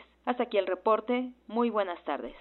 Gracias, Dulce. Muy buenas tardes. Y continuamos, continuamos ahora antes de irnos, porque ya está aquí con nosotros Sebastián Barragán, les habíamos dicho al inicio, vamos a platicar de esta edición actualizada de la Casa Blanca de Peña Nieto, ya está aquí con nosotros, pero antes comentarles algunas, algunas otras notas. Lo que sucedió en el PAN, Marco Cortés Mendoza, virtual nuevo presidente nacional del Partido Acción Nacional, destacó que tiene ante sí una enorme carga y un gran reto que es unir al partido para ponerlo en la dirección correcta. Bueno, eso de unirlo, pues ya se salió también ahora el expresidente Felipe Calderón, que tiene la intención de, de crear un nuevo partido y pues bueno, vemos que no sé si compararlo con lo que le sucedió un poco al PRD cuando también se formó Morena, lo vamos a estar aquí analizando desde una perspectiva ya más, mucho más seria con algún analista de la UNAM en próximos días. Y bueno, les decía, Felipe Calderón renuncia al PAN en pleno proceso en el que el PAN eligió a su próximo dirigente nacional, el expresidente de México, renunció al PAN, partido en el que estuvo por 38 años y el que lo llevó a la presidencia presidencia de la República en 2006 y bueno, pues el PAN recibió la carta de Calderón Hinojosa el día de ayer quien acusó que una camarilla, un consorcio controla al instituto político. En dos cuartillas afirmó que la destrucción de la democracia interna se ha hecho a través del uso indebido de los recursos que recibe el partido y del acceso privilegiado e inequitativo de la base de datos de la militancia. Así que bueno, también seguiremos analizando este tema. Son las dos 15 minutos.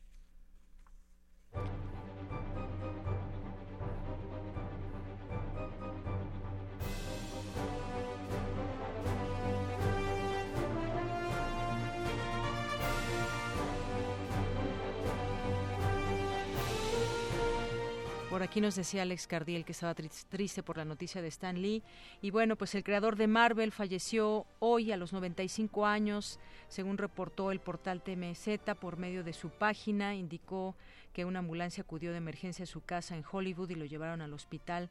Eh, bueno, pues hay que recordar también todo lo que creó Stan Lee y que, bueno, creó Spider-Man, Black Panther, de eh, Hulk, X-Men, Iron Man, de Avengers entre otros. Así que pues descanse en paz, Stan Lee.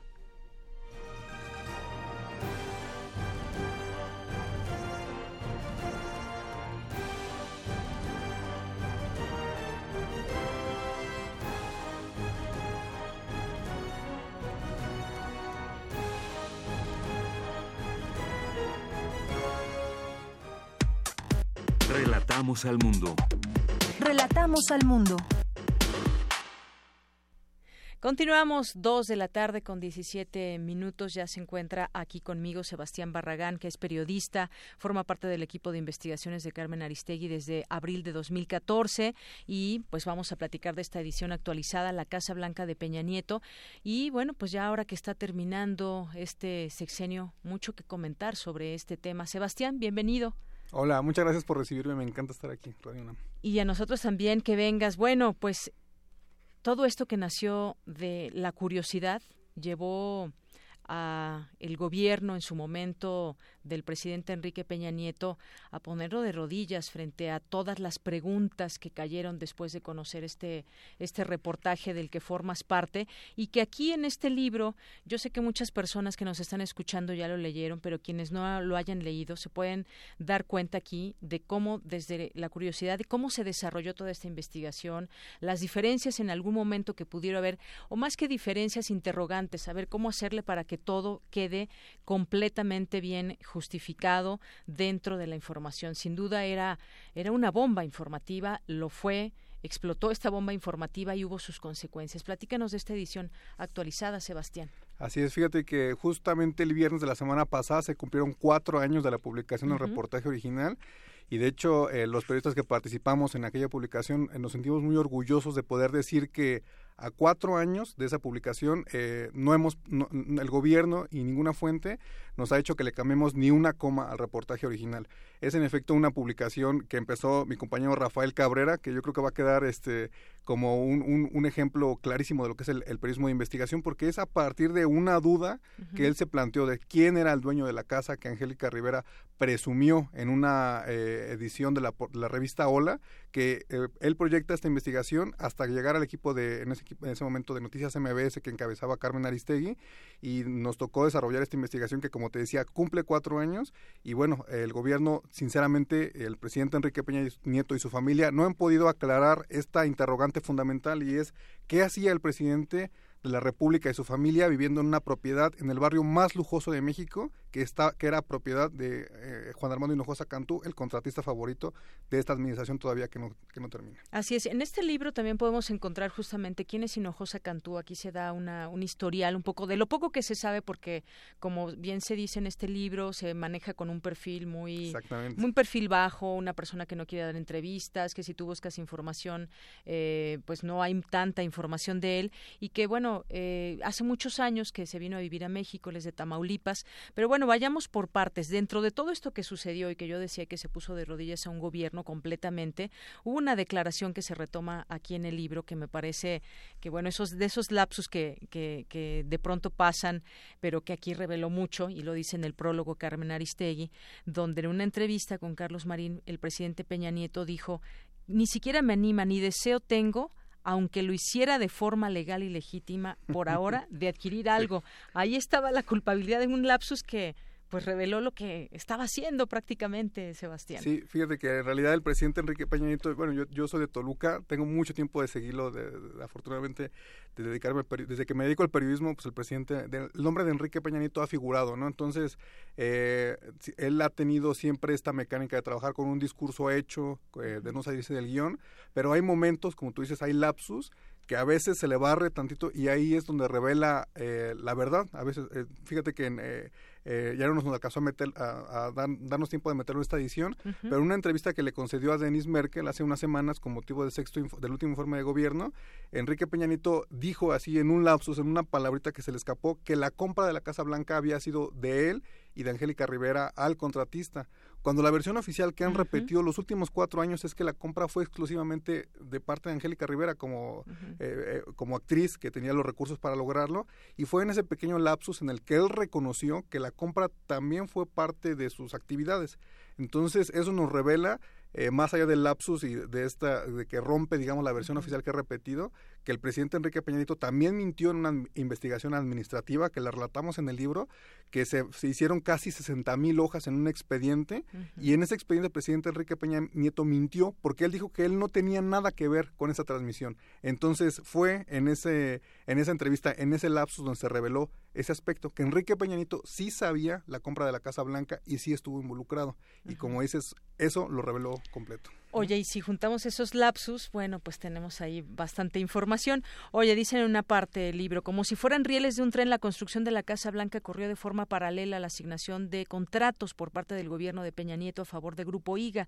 Los negocios sumaron miles de millones de pesos. Bueno, creo que las cosas quedan más que claras eh, y además, bueno, en documentos, a través de todo lo que revelaron ustedes, pues este empresario que era el favorito de Peña Nieto y de otros, pues tiene una historia ya muy, muy grande tiene aproximadamente 60 años, ¿no? Más o menos el... Sí, el empresario. El empresario. Sí, y fíjate que exactamente él hizo su carrera a, a la sombra de gobiernos priistas. De hecho, eh, como bien dices, eh, empezó su carrera cuando Enrique Peña Nieto era gobernador del Estado de México, que arranca ahí, digamos, su carrera como constructor de grandes obras. Eh, de las más grandes que recordamos, hay un hospital en Zumpango, que, se, que no solo fue la obra, sino que se le concesionó a casi 30 años y por el que se le sigue pagando dinero todavía.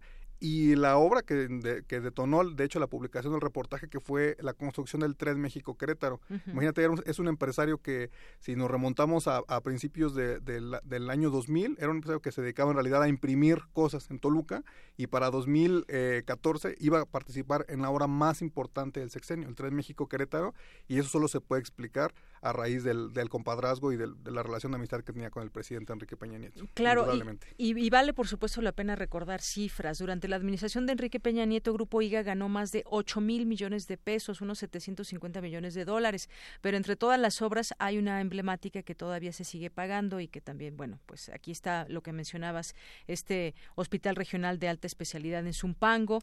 Hay otros datos también, por supuesto, interesantes que vale la pena destacar. Fue un sexenio de no solamente esto. Mira, otro otro de los temas que traen ustedes en el dentro del libro de todo esto de la Casa Blanca, el diario Reforma documentó que Peña Nieto tenía toda una flotilla de aeronaves a su servicio y viajaba de forma frecuente a Miami, Florida, donde Rivera tiene un departamento, su esposa, mientras que el candidato de la izquierda, Andrés Manuel López Obrador, tomaba vuelos comerciales y la candidata del entonces partido en el poder, la panista Josefina Vázquez Mota, contrataba vuelos por hora. Fue desde un inicio, desde la campaña, pues un, un sexenio de excesos. Completamente. Fíjate que ahorita estás mencionando lo de los vuelos, pero como dices bien, eh, eh, la relación de Enrique Peñanito e Hinojosa Cantú permeó en varios aspectos. Por ejemplo, solo en, este sexenio eh, la gente recordará que a finales del, del, gobierno de Felipe Calderón se mandó a, a, comprar el avión presidencial, que es era muy nuevo y era muy grande. Entonces Enrique Peñanito cuando vio que ya iba a llegar el avión, pues mandó construir un hangar en el aeropuerto de la Ciudad de México. ¿A cargo de quién? Y bueno, por ser una obra de seguridad nacional, y pongo comillas, eh, le dio la obra directamente sin concurso a su amigo Juan Armando Hinojosa Cantú.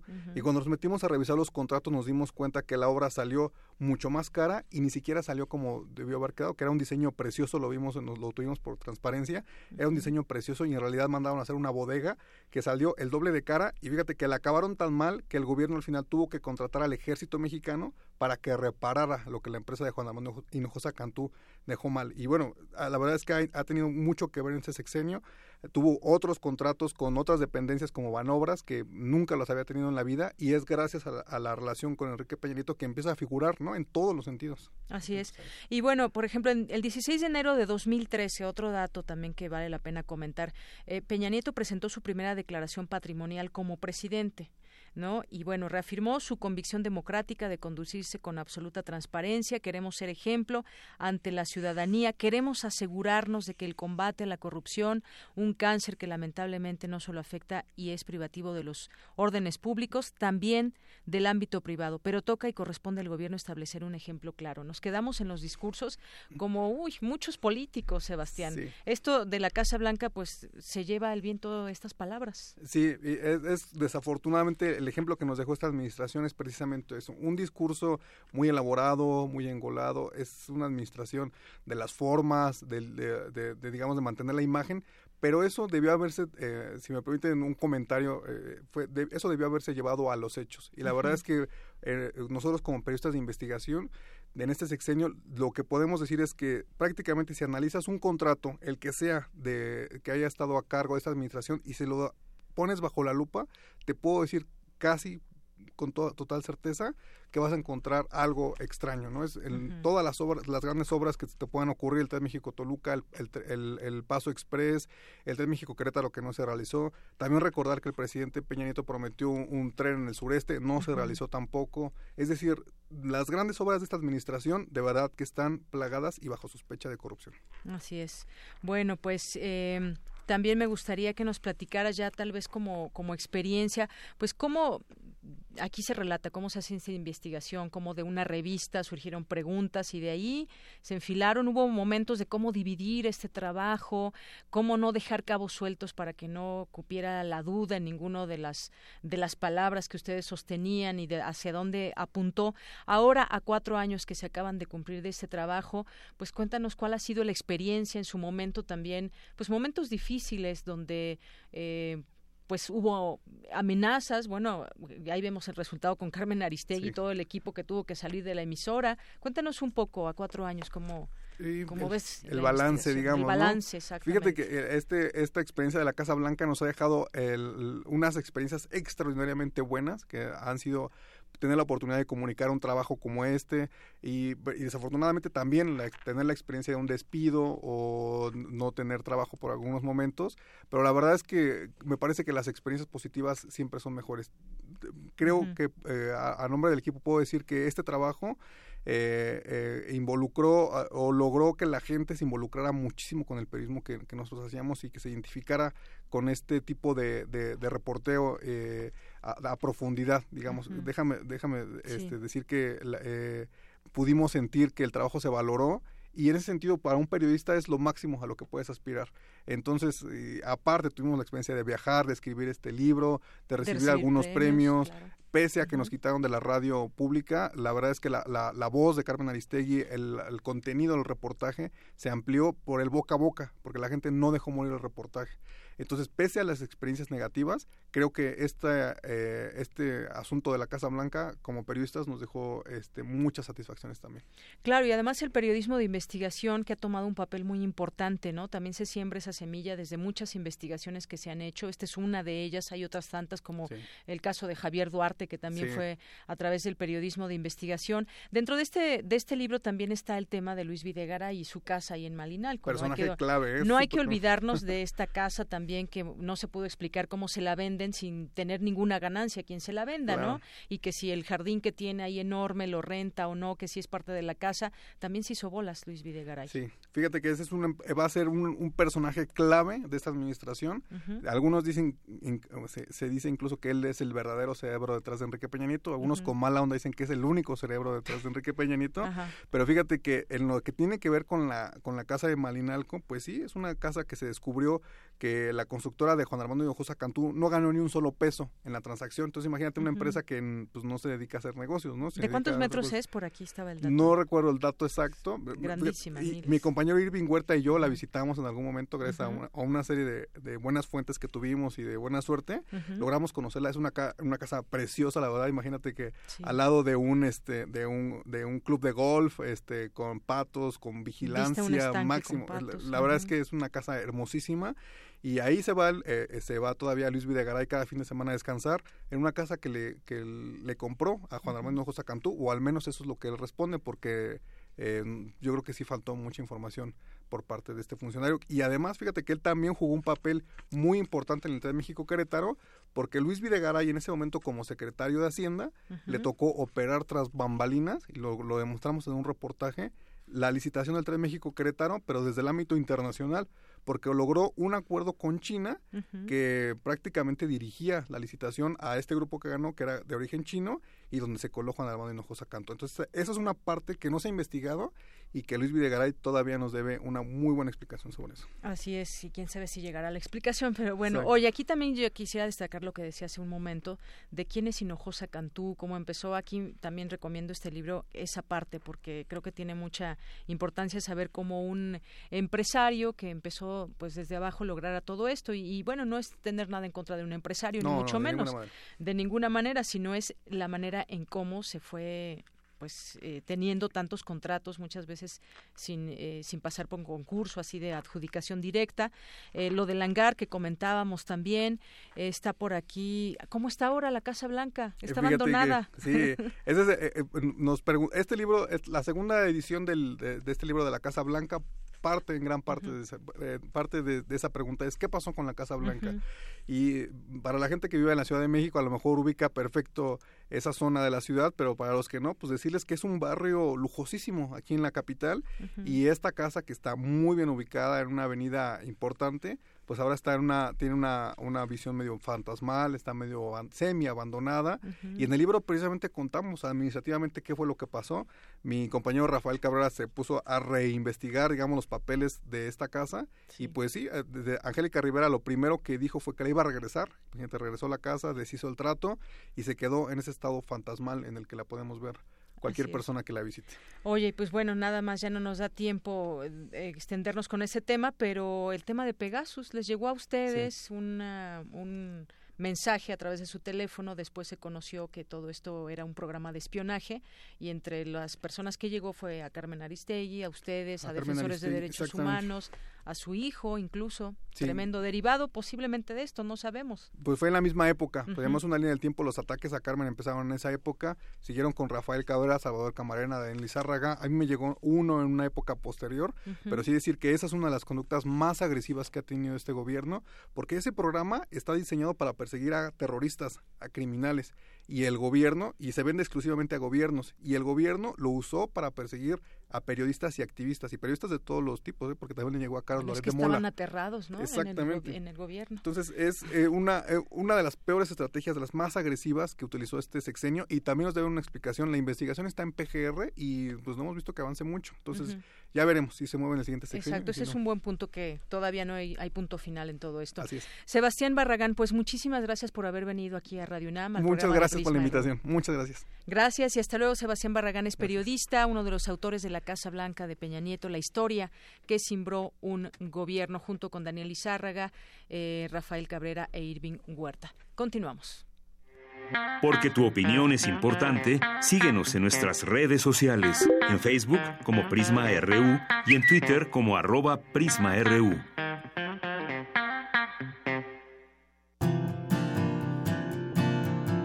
Gaceta UNAM.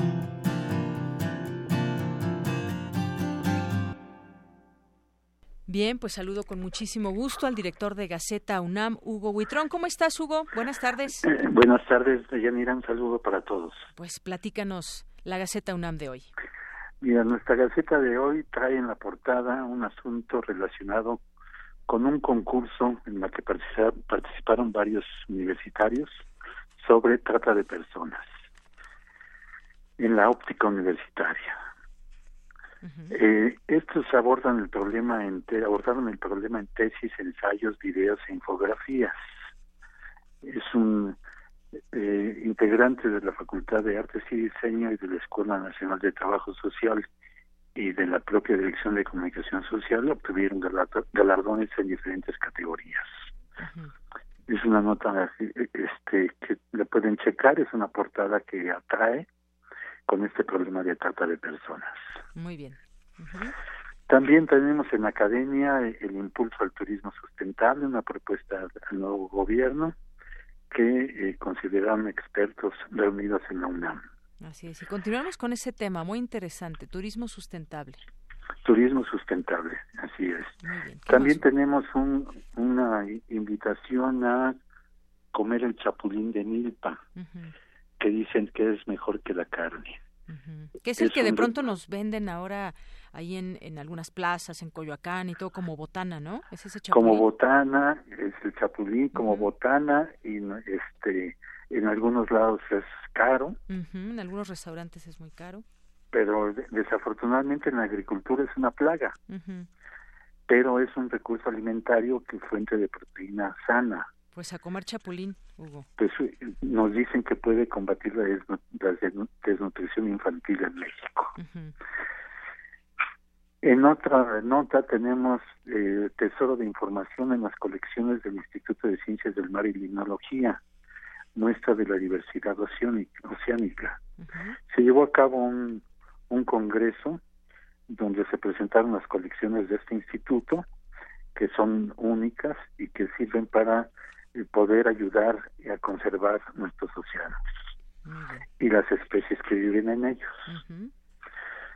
Y tenemos también una nota que dice diagnóstico de acoso y violencia sexual en México. Un diagnóstico de ONU Mujeres, es una serie de encuestas, dice 93.4% de personas del sexo femenino que ha sido objeto de violencia física o sexual en el ámbito comunitario no presentó una queja o denuncia ante ninguna autoridad. Altísimo porcentaje. Altísimo porcentaje que donde no se denuncia y esa es la falta de confianza en las autoridades. Así es. Y también tenemos una nota importante también que dice Humanidades, capital cultural trascendente. Redactan proclama para su reconocimiento en Come Defensa.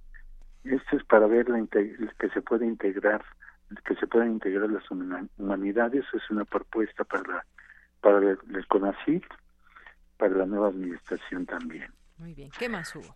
En comunidad reacreditan la licenciatura de médico cirujano, evaluaron orientación institucional, plan de estudios, profesores, alumnos, entre otras cosas, para acreditar esta licenciatura de médico cirujano. Muy bien.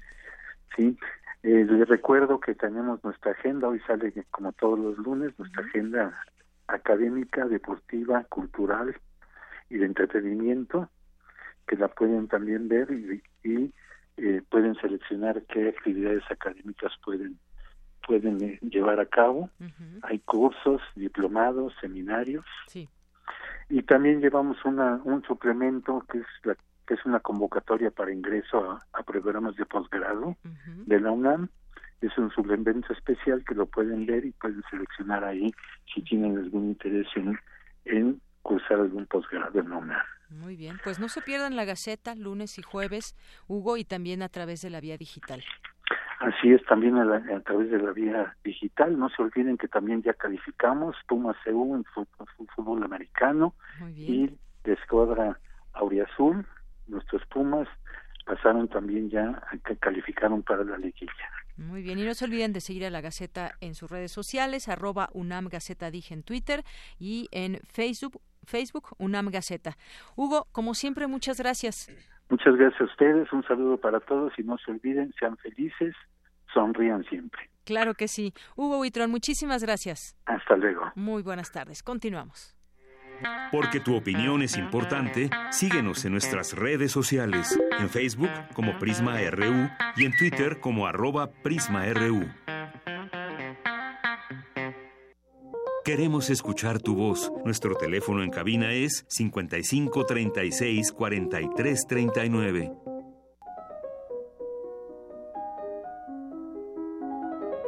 Cartografía RU con Otto Cázares. Bueno, pues ya, como decía Alex Jardiel, estaba esperando la cartografía de Otto Cázares, pues ya está aquí con nosotros. ¿Cómo estás? Encantado, como siempre, de entrar a esta cabina radiofónica, mi verdadero hogar. Ah. Nuestro verdadero hogar. Exacto, yo tengo sentimientos encontrados porque estoy de plácemes, es un privilegio tener como vecinos de frecuencia modulada a Radio Educación, compañeros de viaje, enhorabuena. Pero también estoy triste por la muerte de Stan Lee. que acaba de suceder hace, algunas horas. Me avisó, por cierto, Ike Tecuani, uno de los radioescuchas pues, más queridos eh, de aquí, de Radio UNAM.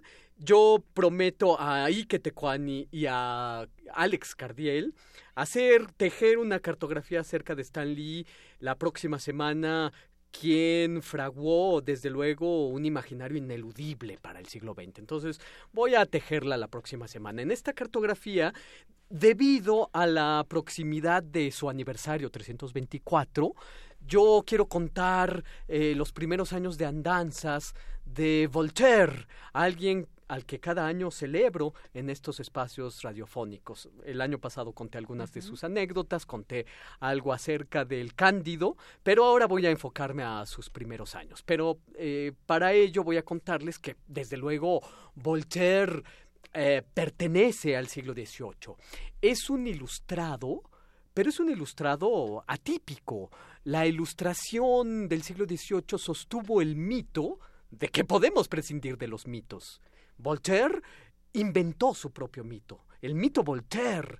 Su personaje es nervioso, es patético, hipocondriaco, muy inteligente y con una memoria privilegiada, sobre todo para recordar las ofensas. Voltaire aunó la eh, lengua y la libertad como nadie fue irónico, mordaz, cuando no sardónico. Con la ironía, Voltaire decía distraerse de las locuras y de la estupidez del espíritu humano. El ser humano es el único animal que necesita saber lo que es para hacerlo. Pero para autodefinirse hace falta, claro, mucha inteligencia esclarecida, hace falta mucha buena voluntad y hace falta lo que Voltaire llamará la razón virtuosa en contra de la razón malvada. Voltaire con su inteligencia, con su humor, desplaza todo aturdimiento, toda neblina mental, desplaza todo sentimiento torvo, desplaza toda mudez. Acérquense ustedes a su obra literaria, Cándido, a su Micromegas, a su Sadig, y cuando uno lee esas páginas, pues da mucho gusto cortar las flores frescas, fresquísimas de su inteligencia. Leerlo es respirar el aire esclarecido de una captación del mundo relampagueante y afilada. De su lengua puede decirse lo que alguna vez dijo el gran Artemio del Vallarispe de El Canillitas, que su lengua no poseía huesos, pero rompía huesos. Poseía un humor que excede al más mordiente de los ácidos. Por lo tanto, yo diría, el humor de Voltaire es un humor clorhídrico. Flaquísimo toda la vida. A los 21 años, que es la edad en la que voy a centrarme en este comentario radiofónico, Voltaire se describió a sí mismo como alguien flaco, largo, descarnado y sin nalgas. Un vientecillo pudo haberlo alzado por los aires como al ángel de la historia benjaminiano, pero su inteligencia lo ataba al suelo. Ese cuerpecillo insignificante pesaba como el plomo. En la infancia, Voltaire recibió clases nada menos que de Ninon de Leclos, una cortesana celebérrima en la época, que le enseñó astucia y, digámoslo así, le enseñó también la mundología que tan necesaria es. Ninon de Leclos, antes de morir, este dato es conmovedor, le dejó a su discípulo un monto de mil francos para que adquiriera eh, los libros que complementarían su educación. Eh, es el siglo, el de Voltaire, el de la regencia francesa. Es decir, es ese momento en el que el rey Sol Luis XV ha muerto después de 72 años de reinado y su heredero, que es Luis XV, no puede tomar el trono porque solamente tiene cinco años. De modo que Felipe II, el duque de Orleans, toma las riendas de Francia. La duquesa de Berry fue una figura fundamental de esta época y fue una hija ilegítima del regente Felipe II, y se sabe muy bien que sostenía relaciones incestuosas con su padre. Nosotros lo sabemos y Voltaire lo sabía. De hecho, a Voltaire se lo va a enviar a la Bastilla por primera vez, va a estar dos veces, por hacer alusión acerca de esta circunstancia incestuosa entre el regente Felipe II y su hija, la duquesa de Berry. Una situación que además estaba en boca de todos los salones de la época. En, esto lo escribió en su versión de su Edipo, que es una de sus primeras obras dramáticas. Es el siglo XVIII un siglo refinadísimo, donde en Francia sobreviven solamente los más astutos y los más licenciosos. Es una época de refinamiento, pero también de vicio y de canallés. Si alguien de ustedes ha visto la película o ha leído la novela en cartas de Coderlos de la Clos, Las Relaciones Peligrosas, pues podrá imaginarse muy bien el ambiente en el que Voltaire eh, libra sus batallas. Mucho se ha escrito acerca de la primera estancia de Voltaire en la Bastilla por estos versos alusivos a los amores incestuosos del regente. Y muchos, muchos estudiosos afirman que en realidad en prisión Voltaire pues no la pasó tan mal, porque en cautiverio escribió su famosa Enriada. Pero en ese momento, la gran mayoría de los prisioneros lo estaban por intrigas. Era un caso típico de la época, los que eran privados de su libertad por ser acusados de traición o de conjura a través de cartas anónimas. Y con esto bastaba para privar de su libertad a, cualquiera. En realidad, en la Bastilla, Voltaire tuvo que escribir la enriada entre las líneas de los libros impresos que sí le permitían tener en su celda. Pasó un año en prisión y ahí escribió su poema basado en la vida de Enrique IV, un personaje que también Shakespeare eligió para una de sus obras. Por cierto que Enrique IV, en la obra de Voltaire, visita el infierno, como Ulises, como Eneas, como Dante, etc. Es el poema de Voltaire una crítica afiladísima al papado y a los crímenes religiosos. La enriada se prohibió apenas salió de las imprentas y claro, con esto bastó para que se convirtiera en un éxito inmediato. Todo mundo quería leerla enriada. Firmó sus páginas por primera vez como Voltaire, un acróstico de su apellido, Arouet, cambiando la U por la V. Y una vez liberado de la Bastilla, pues Voltaire se volvió el favorito de todos los salones. Ahí donde se quería humor de alto voltaje, pues se invitaba a Voltaire. Ahí donde circularan versos polémicos, versos geniales, versos burlescos, se señalaba a Voltaire como su autor y poco importaba que fueran de su autoría o no, se le atribuían a él que era el gran boquifloja, el gran eh, habilidoso para la réplica y para la zumba. Por otra parte, eh, disciplina, tesón y sofisticación son características necesarias para sostener a los amigos. pero se necesita mayor encomio, mayor sofisticación, mayor disciplina y mayor tesón para sostener a los enemigos. A Voltaire sus enemigos le duraban toda la vida y decía perdonarlos solo cuando podía reírse de ellos. Ya más entrado en años, Voltaire fue un enemigo acérrimo de Juan Jacobo Rousseau, al que nunca perdonó una crítica que le hizo a una de sus obras, y ni las andanzas enciclopédicas lo bienquistaron con el autor del contrato social y del, eh, y del Emilio. A veces Voltaire se encarnizaba con sus enemigos, aunque ya hubieran muerto, o mejor dicho, ni muertos sus enemigos se salvaban de los dardos envenenados de Voltaire. Sostuvo también mucho tiempo una enemistad áspera con el matemático Maupertius. Pero en una ocasión, y con esto voy a ir cerrando mi comentario, eh, Voltaire en el Teatro de la Ópera se hizo de palabras con un noble de cuyo nombre más vale no acordarnos. Y como Voltaire era fulminante con la palabra, lo ridiculizó al momento. El noble le gestó un odio tremendo a Voltaire. En, algunos días después, este noble mandó a unos tipejos bajo contrato a que le dieran al poeta una golpiza inolvidable. Y se dice que el noble, de cuyo nombre no queremos acordarnos, desde su coche de postas, le gritaba a los malandrines golpeadores No lo golpeen en la cabeza, no lo golpeen en la cabeza, algo interesante puede salir de ella.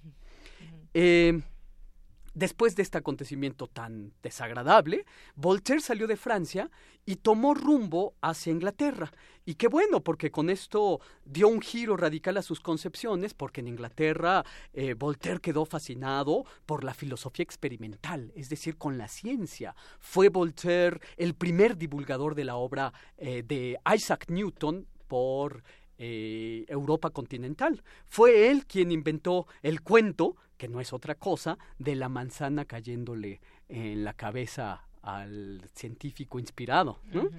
Em, el historiador Will Durant, eh, que, que, escribió acerca del siglo XVIII muy profundamente, describió a Voltaire como alguien a quien esencialmente nunca terminó de sonreírle la fortuna. Fue dramaturgo, historiador, filósofo inventor de la figura del intelectual tal y cual, tal como la conocemos. Y yo creo que eh, con esta observación Will Durant tiene mucha razón. Nunca terminó de sonreírle la fortuna.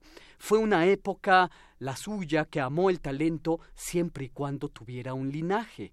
Es el mismo siglo que va a arrojar a Mozart a una fosa común.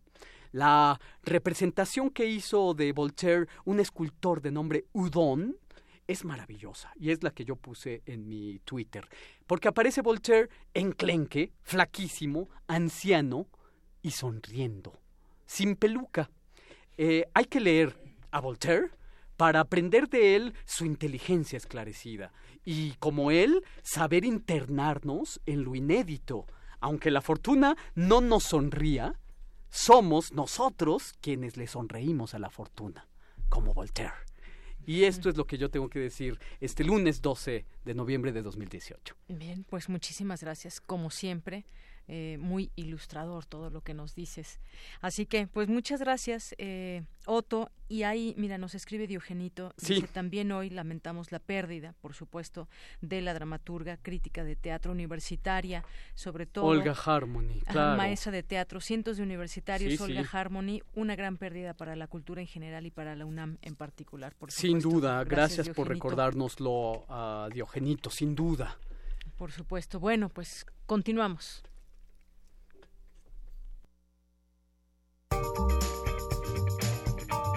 Sala Julián Carrillo presenta.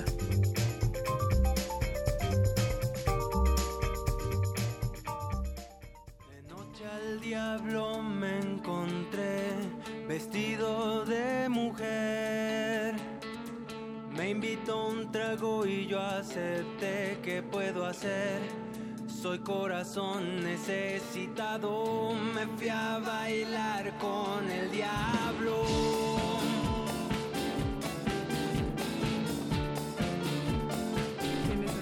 con el diablo. ¿Qué tal, Montserrat Muñoz? ¿Cómo estás? Hola, ¿qué tal? Pues aquí bailando con ustedes en nuestra cabina radiofónica, en nuestro hogar, Radio Universidad, el equipo de Prisma RU. Hola de Yanira, hola Otto Cázares. Voz del mundo. Gracias. Esto que sonaba es Coyote Luna, una banda de rock latino, yo digo que es también un poco rock cumbiero, entonces acérquense a Intersecciones para que este viernes compartamos junto con ellos el lanzamiento de su disco Miedo al Agua.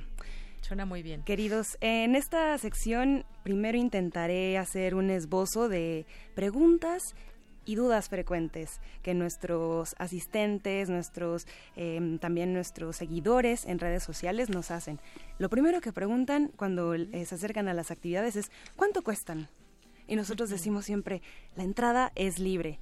La entrada es totalmente libre a todas nuestras em, emisiones de la cartelera, todas nuestras programaciones mensuales están hechas por y para ustedes, un público que son vecinos de la Colonia del Valle, que son una comunidad universitaria, que vienen también de diferentes escuelas, facultades, colonias, alcaldías y demás. Exactamente. y también nos visitan eh, de muchas otras instituciones culturales, ¿no? Siempre está por ahí Teatro UNAM, la danza de la UNAM, nuestros eh, compañeros del IMER, ahora también decían de Radio, de radio Educación. Sí, claro. Entonces, pues enhorabuena para todos. Y vecinos de frecuencia modulada.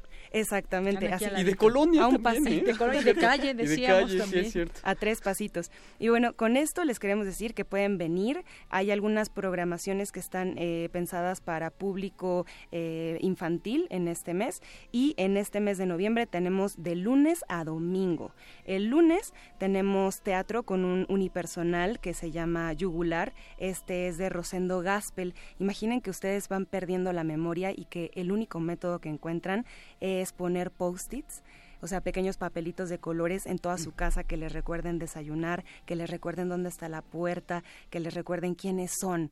Esto lo vamos a ver en Yugular hoy a las 8 de la noche. Todas las funciones son los lunes de este mes a la misma hora. Eso pasa en 100 años de soledad también, ¿se acuerdan? Oh, es, es, una premisa fuerte y el original es autor y director Medardo Triviño, entonces a él se le ocurre con esta pluma maravillosa pues eh, darnos la historia de, de este hombre, ¿no? Que se está preguntando acerca de su tiempo. Los martes de danza tenemos el Festival de Danza Contemporánea Cuerpo al Descubierto Miguel Ángel Palmeros. Esto es martes 13, 20 y 27 a las 8 horas. Es danza contemporánea, es también un unipersonal de Maribel Mitchell y así con este ánimo de, del movimiento se trata pues también una obra que ya es multipremiada. Entonces también los esperamos los martes de danza. Lo siguiente que nos preguntan siempre es eh, dónde se enteran de nuestra programación en el caso de, de todas las actividades pueden consultarlas en la página web de Radio Universidad eh, a lo largo de la programación de nuestra estación en el 96.1 de FM siempre están los pósters, eh, los promos, perdón, y aquí en radio están los pósters de las actividades. Así que hay una lona con toda la información, hay también eh, una página de Facebook que es Sala Julián Carrillo y ahí también lo que nos, nos comentan siempre es qué película van a proyectar. Entonces, sí hay una comunidad cinéfila que se pregunta ya siempre y también una larga tradición de, de un cineclub que, bueno, ha empezado desde con muy poquitas personas y ahorita ya es una comunidad que se dedica a pues, desglosar las películas, a hablar sobre los directores, también a compartir curiosidades sobre lo que piensan. Entonces, Cineclub Radio Cinema con el ciclo que pasó eh, de fechas, los esperamos con dos proyecciones, una a las 5, que es Liquid Sky, y otra a las 7, que es El Submarino Amarillo. ¿Van a venir? Oh, yeah. Pues yo creo que sí, ¿no? We're rolling in the Yellow Submarine. Eh, pues aquí los esperamos. sí, ¿no?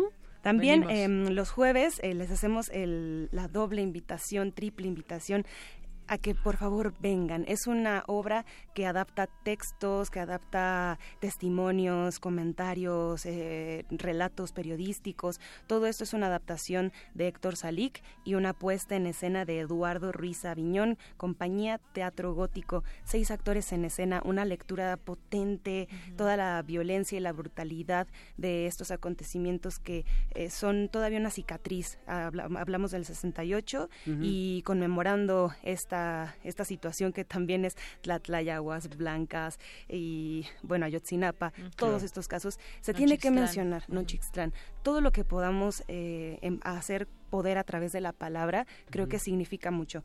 Esto es una lectura dramatizada que va a estar el jueves a las 8 horas, todos los jueves de noviembre, de nuevo, entrada libre.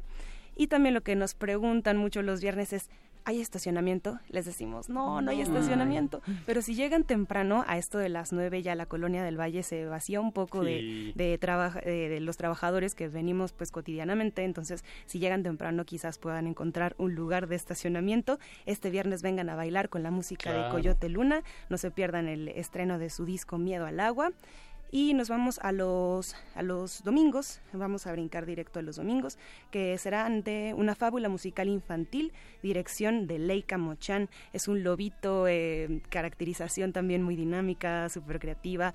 Eh, la música es una joya de verdad no se lo pierdan. Estos los domingos a la una entrada libre. Y nos vamos también con el 2 por 1 de los domingos que será la siguiente función a las 5 con los conciertos de la FAM de nuevo todo es gratuito todo lo pueden eh, consultar en la página de Facebook de la Sala Julián Carrillo. Ahí atendemos todas sus dudas, todas sus preguntas. Radio Universidad, Adolfo Prieto número 133, con nuestras queridas voces, nuestras queridas compañías, con nuestros asistentes y pues gracias a todos. Siempre los invitamos y siempre los queremos ver aquí. Si dicen que nos escucharon en esta sección, les regalamos una revista rúbrica que también hacemos ah, en nuestra sección. Digan que escucharon Prisma. Exactamente. Bueno, pues más cerca todo estos, todos estos eventos de eh, gran calidad no se puede. Así que la siguiente parte le toca al auditorio, que venga a disfrutar todos estos eventos. Y además hay una estación de Metrobús muy cercana que no podría tener un nombre más auspicioso, que es Amores. Amores. Entonces vengan, Amores, ¿no? Súper buena observación de Otto y, de todos ustedes. Han pasado muchas cosas, muchas anécdotas. Por ejemplo, los chicos que son repartidores de pizzas que siempre pedimos, por ejemplo, los viernes, un día llegaron, descubrieron la sala, la vieron, se enamoraron y ahora ya vienen todos los ah, viernes. Qué maravilla. Después del trabajo. historia. Los chicos del ISEC, que también es una escuela que está aquí a una cuadra, nos visitan. Ustedes también. Pues ahí también, como decías bien, a todos los vecinos o los que trabajan por aquí cerca, siempre todos son bienvenidos. Pues ya son las tres. Muchísimas gracias por estar con nosotros, a todo nuestro auditorio, Otto, Montserrat, gracias y a todo el equipo también de Prisma RU. Yo soy de Yanira Morán y los invitamos de verdad a que nos escuchen todos los días, de lunes a viernes, de una a 3 de la tarde. Que tengan muy buena tarde y muy buen provecho. Hasta mañana.